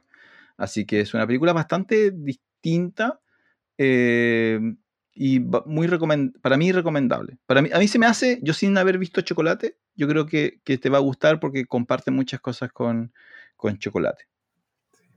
Mientras, no tenga que hacerle una ficha con tipografía, todo bien. Todo bien. Ya, número uno, con esto cerramos, ya nos alargamos un poquito más de lo que pensábamos, pero es que realmente es un tema que nos, gusta. Ahí donde se nota que, nos gusta el cine y nos gusta comer, cuando hacemos un top ten de, cocina y estamos media hora hablando de, de cocina. La número uno que es, yo creo que en el fondo es, es la razón por la cual estamos haciendo en gran parte este, top ten, ¿no? Es, una de las películas que apareció al principio, inmediatamente en la mente de Don Jonathan cuando conversamos este tema. Yo la tuve que ver después, yo la vi hace poco. Se llama The Hundred Foot Journey, es del 2014, dirigida por Les Harstrom, que es el mismo director de Chocolate. Así que ya tenemos un director ahí favorito, Don Jonathan.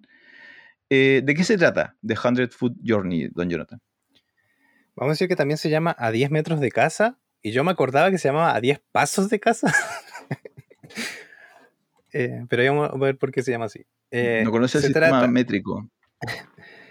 se trata de eh, un joven de familia. Ah, ya me olvidé, es como hindú, ¿cierto? Sí, es hindú, es hindú. Sí. Su, sus papás ponen como un puestito de comida, un restaurante chiquitito, enfrente de un restaurante francés y no recuerdo si el restaurante francés ya tenía estrellas Michelin, como que ese, era como el nivel. Tenía, tenía una estrella. Claro, y este joven lo único que quiere es poder cocinar, ojalá en ese restaurante, eh, y se enfrenta un poco a la cultura de él, que la comida indonesa o de la India es, tiene como unos condimentos especiales, y la comida francesa uno sabe que es como... Eh, iba, a usar una palabra en francés, pero iba a usar mal, así que no lo voy a decir. Eh, la comida francesa de renombre, delicada, eh, los sabores justos, precisos. Eh, entonces está ese choque y es el camino de él. ¿Qué pasa en la vida de ellos? ¿Qué pasa en él para poder llegar a ser un chef e incluso sobrepasando sus propias expectativas? Y yo no sé si liste el libro que se llama El alquimista de Pablo Coelho. Ya, sí. Eh, es más o menos el libro. No me, esperaba para nada esa referencia. No sé si estoy de acuerdo con tu interpretación del alquimista, pero ya, no tenemos tiempo para, discutir eso. Pero sí, el alquimista de Pablo Coelho. Sí. Sí, fue uno de los primeros libros que leí completo. Eso es lo que es, mientras mirabas a Hundred Food Journey, eso es lo que pensaba. O esto se parece a el alquimista de Pablo Coelho. En el fondo, lo que busca lo que busca uno a veces no está tan lejos. A veces es mejor volver a los inicios. ¿Qué? ¿Hace cuánto que no ves la película? La película, pero si al final termina en eso. Él, le vamos, ya vamos a Ah, te, estás acordando de la segunda mitad de la película. Lo que pasa es que ellos son, primero, son inmigrantes, y los primeros 15 minutos de la película es como ellos llegan desde India a una pequeña villa en Francia. Eh, y la primera parte se trata de eso, ¿no? De ellos siendo inmigrantes en un lugar que culturalmente no tiene su idioma, no tiene su religión, no tiene su música, no tiene sus colores, su cultura y principalmente no tiene su comida, ¿no? Y como dices tú, una comida francesa que, se caracteriza por ser sutil en los sabores y, en el consumo, se enfrenta a una comida india que es eh, fuerte, ¿no? Los sabores, los olores. Eh, y ahí hay un, hay un primer, los condimentos, claro, hay un primer choque. Y obviamente hay un cierto elemento ahí de, de Romeo y Julieta, donde él se enamora de una chef que trabaja en el restaurante francés, pero es un amor prohibido. Eh, y él queda un poco atrapado porque su, papá es muy tradicional dentro de la cultura india y él, es el que está dispuesto a adaptarse. Y él es el que empieza a mezclar eh, los condimentos y fortaleza de la comida eh, oriental con la sutileza de la comida de la cocina francesa. Esa es como su primera victoria. Y claro, la segunda mitad es lo que tú dices, ¿no? La segunda mitad es cuando él logra un éxito que para todos sería el gran éxito y el fin de la película, pero la película no termina ahí, sino que empieza a trabajar con la idea de que quizás ese éxito es un éxito que no te hace feliz y que él era feliz en esa pequeña villa francesa y no en, en París en un gran restaurante. Eh, entonces, claro, ahí hay, varios elementos interesantes a, observar en esta, en esta película que, está, que es muy, muy familiar, es muy fácil de, consumir, ¿no? no tiene, tiene humor, eh, de nuevo, está muy bien actuada, el papá es todo un personaje, la dueña del restaurante es todo un personaje, hay como muchas cosas simpáticas dentro de esta historia. Sí, y está ese, viaje de él, que en el fondo es, eh, claro, es, en el fondo casi todas las películas que hablamos hablan casi de lo mismo, y, aquí es, es, un punto, es, el viaje donde él desde la nada llega a ser top en algo, lo mejor. Si no recuerdo mal, incluso está con ya con comida eh, ¿cómo se llama? Con, ah, esta comida que es como... Él llega a ese punto, llega a la, comida como científica. Sí. sí. Y de repente está ahí como lo mejor y vemos que él, la evolución del personaje de él en ese punto se vuelve una persona bien fría, en realidad, que, que hace a la perfección su trabajo, pero es una persona fría, le falta alma, le falta alma a él en la película. Hasta que uno de sus subchefs parece está comiendo su colación su brunch. Y es comida típica de la región de él, de la India. Tiene un nombre, no, no logro acordar el nombre. Y él toma un bocado y después toma un bocado más grande y se nota, se nota en él eh, la melancolía. Algo pasó en ese momento, recuerda que en ese momento él era feliz con, con productos más sencillos, más simples, más el sabor, la cultura, no sé. Eh, o sea, de hecho, bueno, ahí el spoiler es la comida que está comiendo su ayudante, él le cuenta y es comida que se le manda a su mamá. Mm. Su mamá le manda la colación. Entonces lo que está probando el protagonista eh, es comida hecha a mano de alguien, eh, hecha con cariño de su cultura. Y eso es lo que le, lo obliga a... Bueno, esta, es una película feliz, así que el spoiler no importa. Él regresa a, esa villa y, y, encuentra todo lo que, lo que siempre estuvo buscando y que había encontrado, pero él pensó que, había algo, algo más. ¿Por qué está número uno esta película? Yo creo que es porque, eh, primero, es moderna, es interesante, eh, eh, pero es familiar, pero al mismo tiempo, lo que conversamos siempre, ¿no? Si la, si la ve alguien como adolescente, como joven, va a sacar ciertos mensajes. Si lo ves luego a tus 30, a tus 40, va a sacar otros mensajes. Es como una verdadera película para, para todo espectador sin ser pretenciosa, sin no, es, muy, em, muy asequible, eh, pero al mismo tiempo muy, muy profunda en lo que puedes sacar de, sus mensajes. Está producida por Steven Spielberg. Ah, eh, por, eso su nombre aparecía vinculado a la película. Eh, claro, está hecha por DreamWorks Pictures. ahora, ¿a ti te sorprendió que no tiene ningún premio? Sí, yo pensé que iba a tener algún premio. Mira, me la recordaba más más interesante tal vez de lo que es. Pero en el fondo a mí lo que me queda, y, por eso siempre me he acordado de esta película, es, bueno, el título, ¿por qué se llama eh, A 100 pies de casa? O a 10 metros de casa, es porque al final la felicidad de él estaba cruzando la calle. Eso es. Entonces por eso te hago el paralelo con la alquimista. Al final el alquimista es un tremendo viaje para descubrir que lo que necesitaba estaba ahí cerquita. O sí, pero no sé si era necesario regresar al alquimista de Pablo Coelho para hacer esa, esa referencia. Don Jonathan demostrando ahí que los libros que ha leído. Eh, yo creo que, mira, en términos de crítica y de premio, yo creo que lo que les falta a la película es que eh, no se arriesgó, ¿no?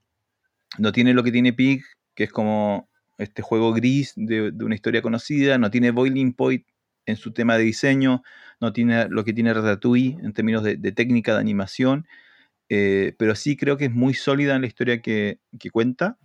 yo creo que es muy disfrutable y tiene este tema de que yo creo que en, dos años, cinco años, diez años más, eh, se va a mantener ahí como una muy buena película para, ver y sentirse bien al lado de, tu familia, de tus hijos, de, tu mamá, de, tu abuela, etc. Y ver una película con un, con un buen mensaje, ¿no? Sí. Sí, aparte la esencia, a mí me parece que todas las películas que hablamos y de lo que para mí esencialmente es la, la película, la comida, yo creo que esta es la que más lo, más redondita eh, lo tiene. No me acuerdo si hay como bien tomas buenas. Me acuerdo de los productos que usa sí, pero no me acuerdo si las tomas de las preparaciones dan hambre, por ejemplo.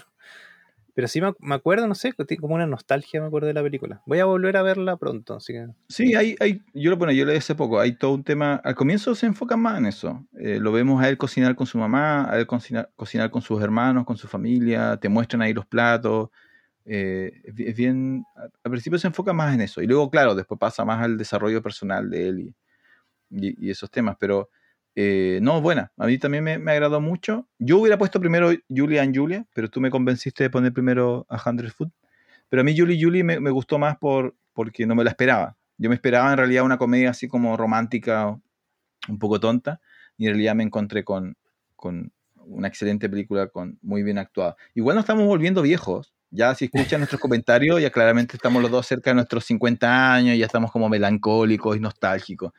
Y por eso estamos haciendo top 10 de comida en vez de hacer top 10 de aliens y monstruos y asesinos. Estamos haciendo ya así como... Películas de acción. Claro, ah, estamos hablando de, de cocina y de, de qué significa el alquimista de, de. Y con eso, eso es nuestro número uno. Yo creo que es lo que vamos a hacer. Vamos a subir, vamos a subir eh, algo a, Instagram para que la gente que nos sigue en Instagram eh, pueda votar y nos pueda decir cuál es su película favorita de, de cocina, porque en una de esas capaz que nos olvidamos de algo y tengamos que hacer una segunda parte. Sí, bueno, si juntamos otras 10, bueno, hay cualquier cosa. Estuvimos buscando de terror y no encontramos, así que si saben alguna de terror de comida, que no sea caníbal, obvio, Tienes razón. Encontré una que se llama refrigerador, no sé cuánto, ¿te acuerdas? ¿Qué? El refrigerador asesino. no, no lo. Pero como no había preparación de comida, no entró. Claro. Los comía crudos. Así que eso, ese es el top 10 de hoy. Ojalá les haya gustado. Recuerden que nos pueden ahí mensajear si hay alguna película que nos faltó, no están de acuerdo con alguna. Eh, o si quieren algún otro top 10 en el futuro. Estamos abiertos a, todas las recomendaciones. Y si nos quieren invitar a comer también. También, sí, sí, también. Sí, comida rica, sí, por favor, estrella Michelin. Así que eso, eso, Don Francisco. Em, nada, nada más que, decir por hoy. Recuerden seguirnos en Instagram, Facebook, estamos con los en vivo. Este viernes no va a haber en vivo, parece, porque conejo de Pascua. Sí, no, nunca se suspende. Y viaja el paine. no, Jonathan va a estar ahí. Sí, también estamos en Twitter, Así que en todas las redes sociales donde nos puedan comunicar, darnos ideas y comentarios, por favor háganlo. Eh, hacemos esto porque nos gusta, nos gusta ver cine, nos gusta hablar de cine, así que estamos buscando ahí gente con quien comentar, conversar y hacer más eh, interactivo Función Especial. Así que es todo por hoy. Soy Jonathan Barriergel. Soy Francisco Torres. Y esto fue un nuevo episodio de Función Especial Podcast. Adiós.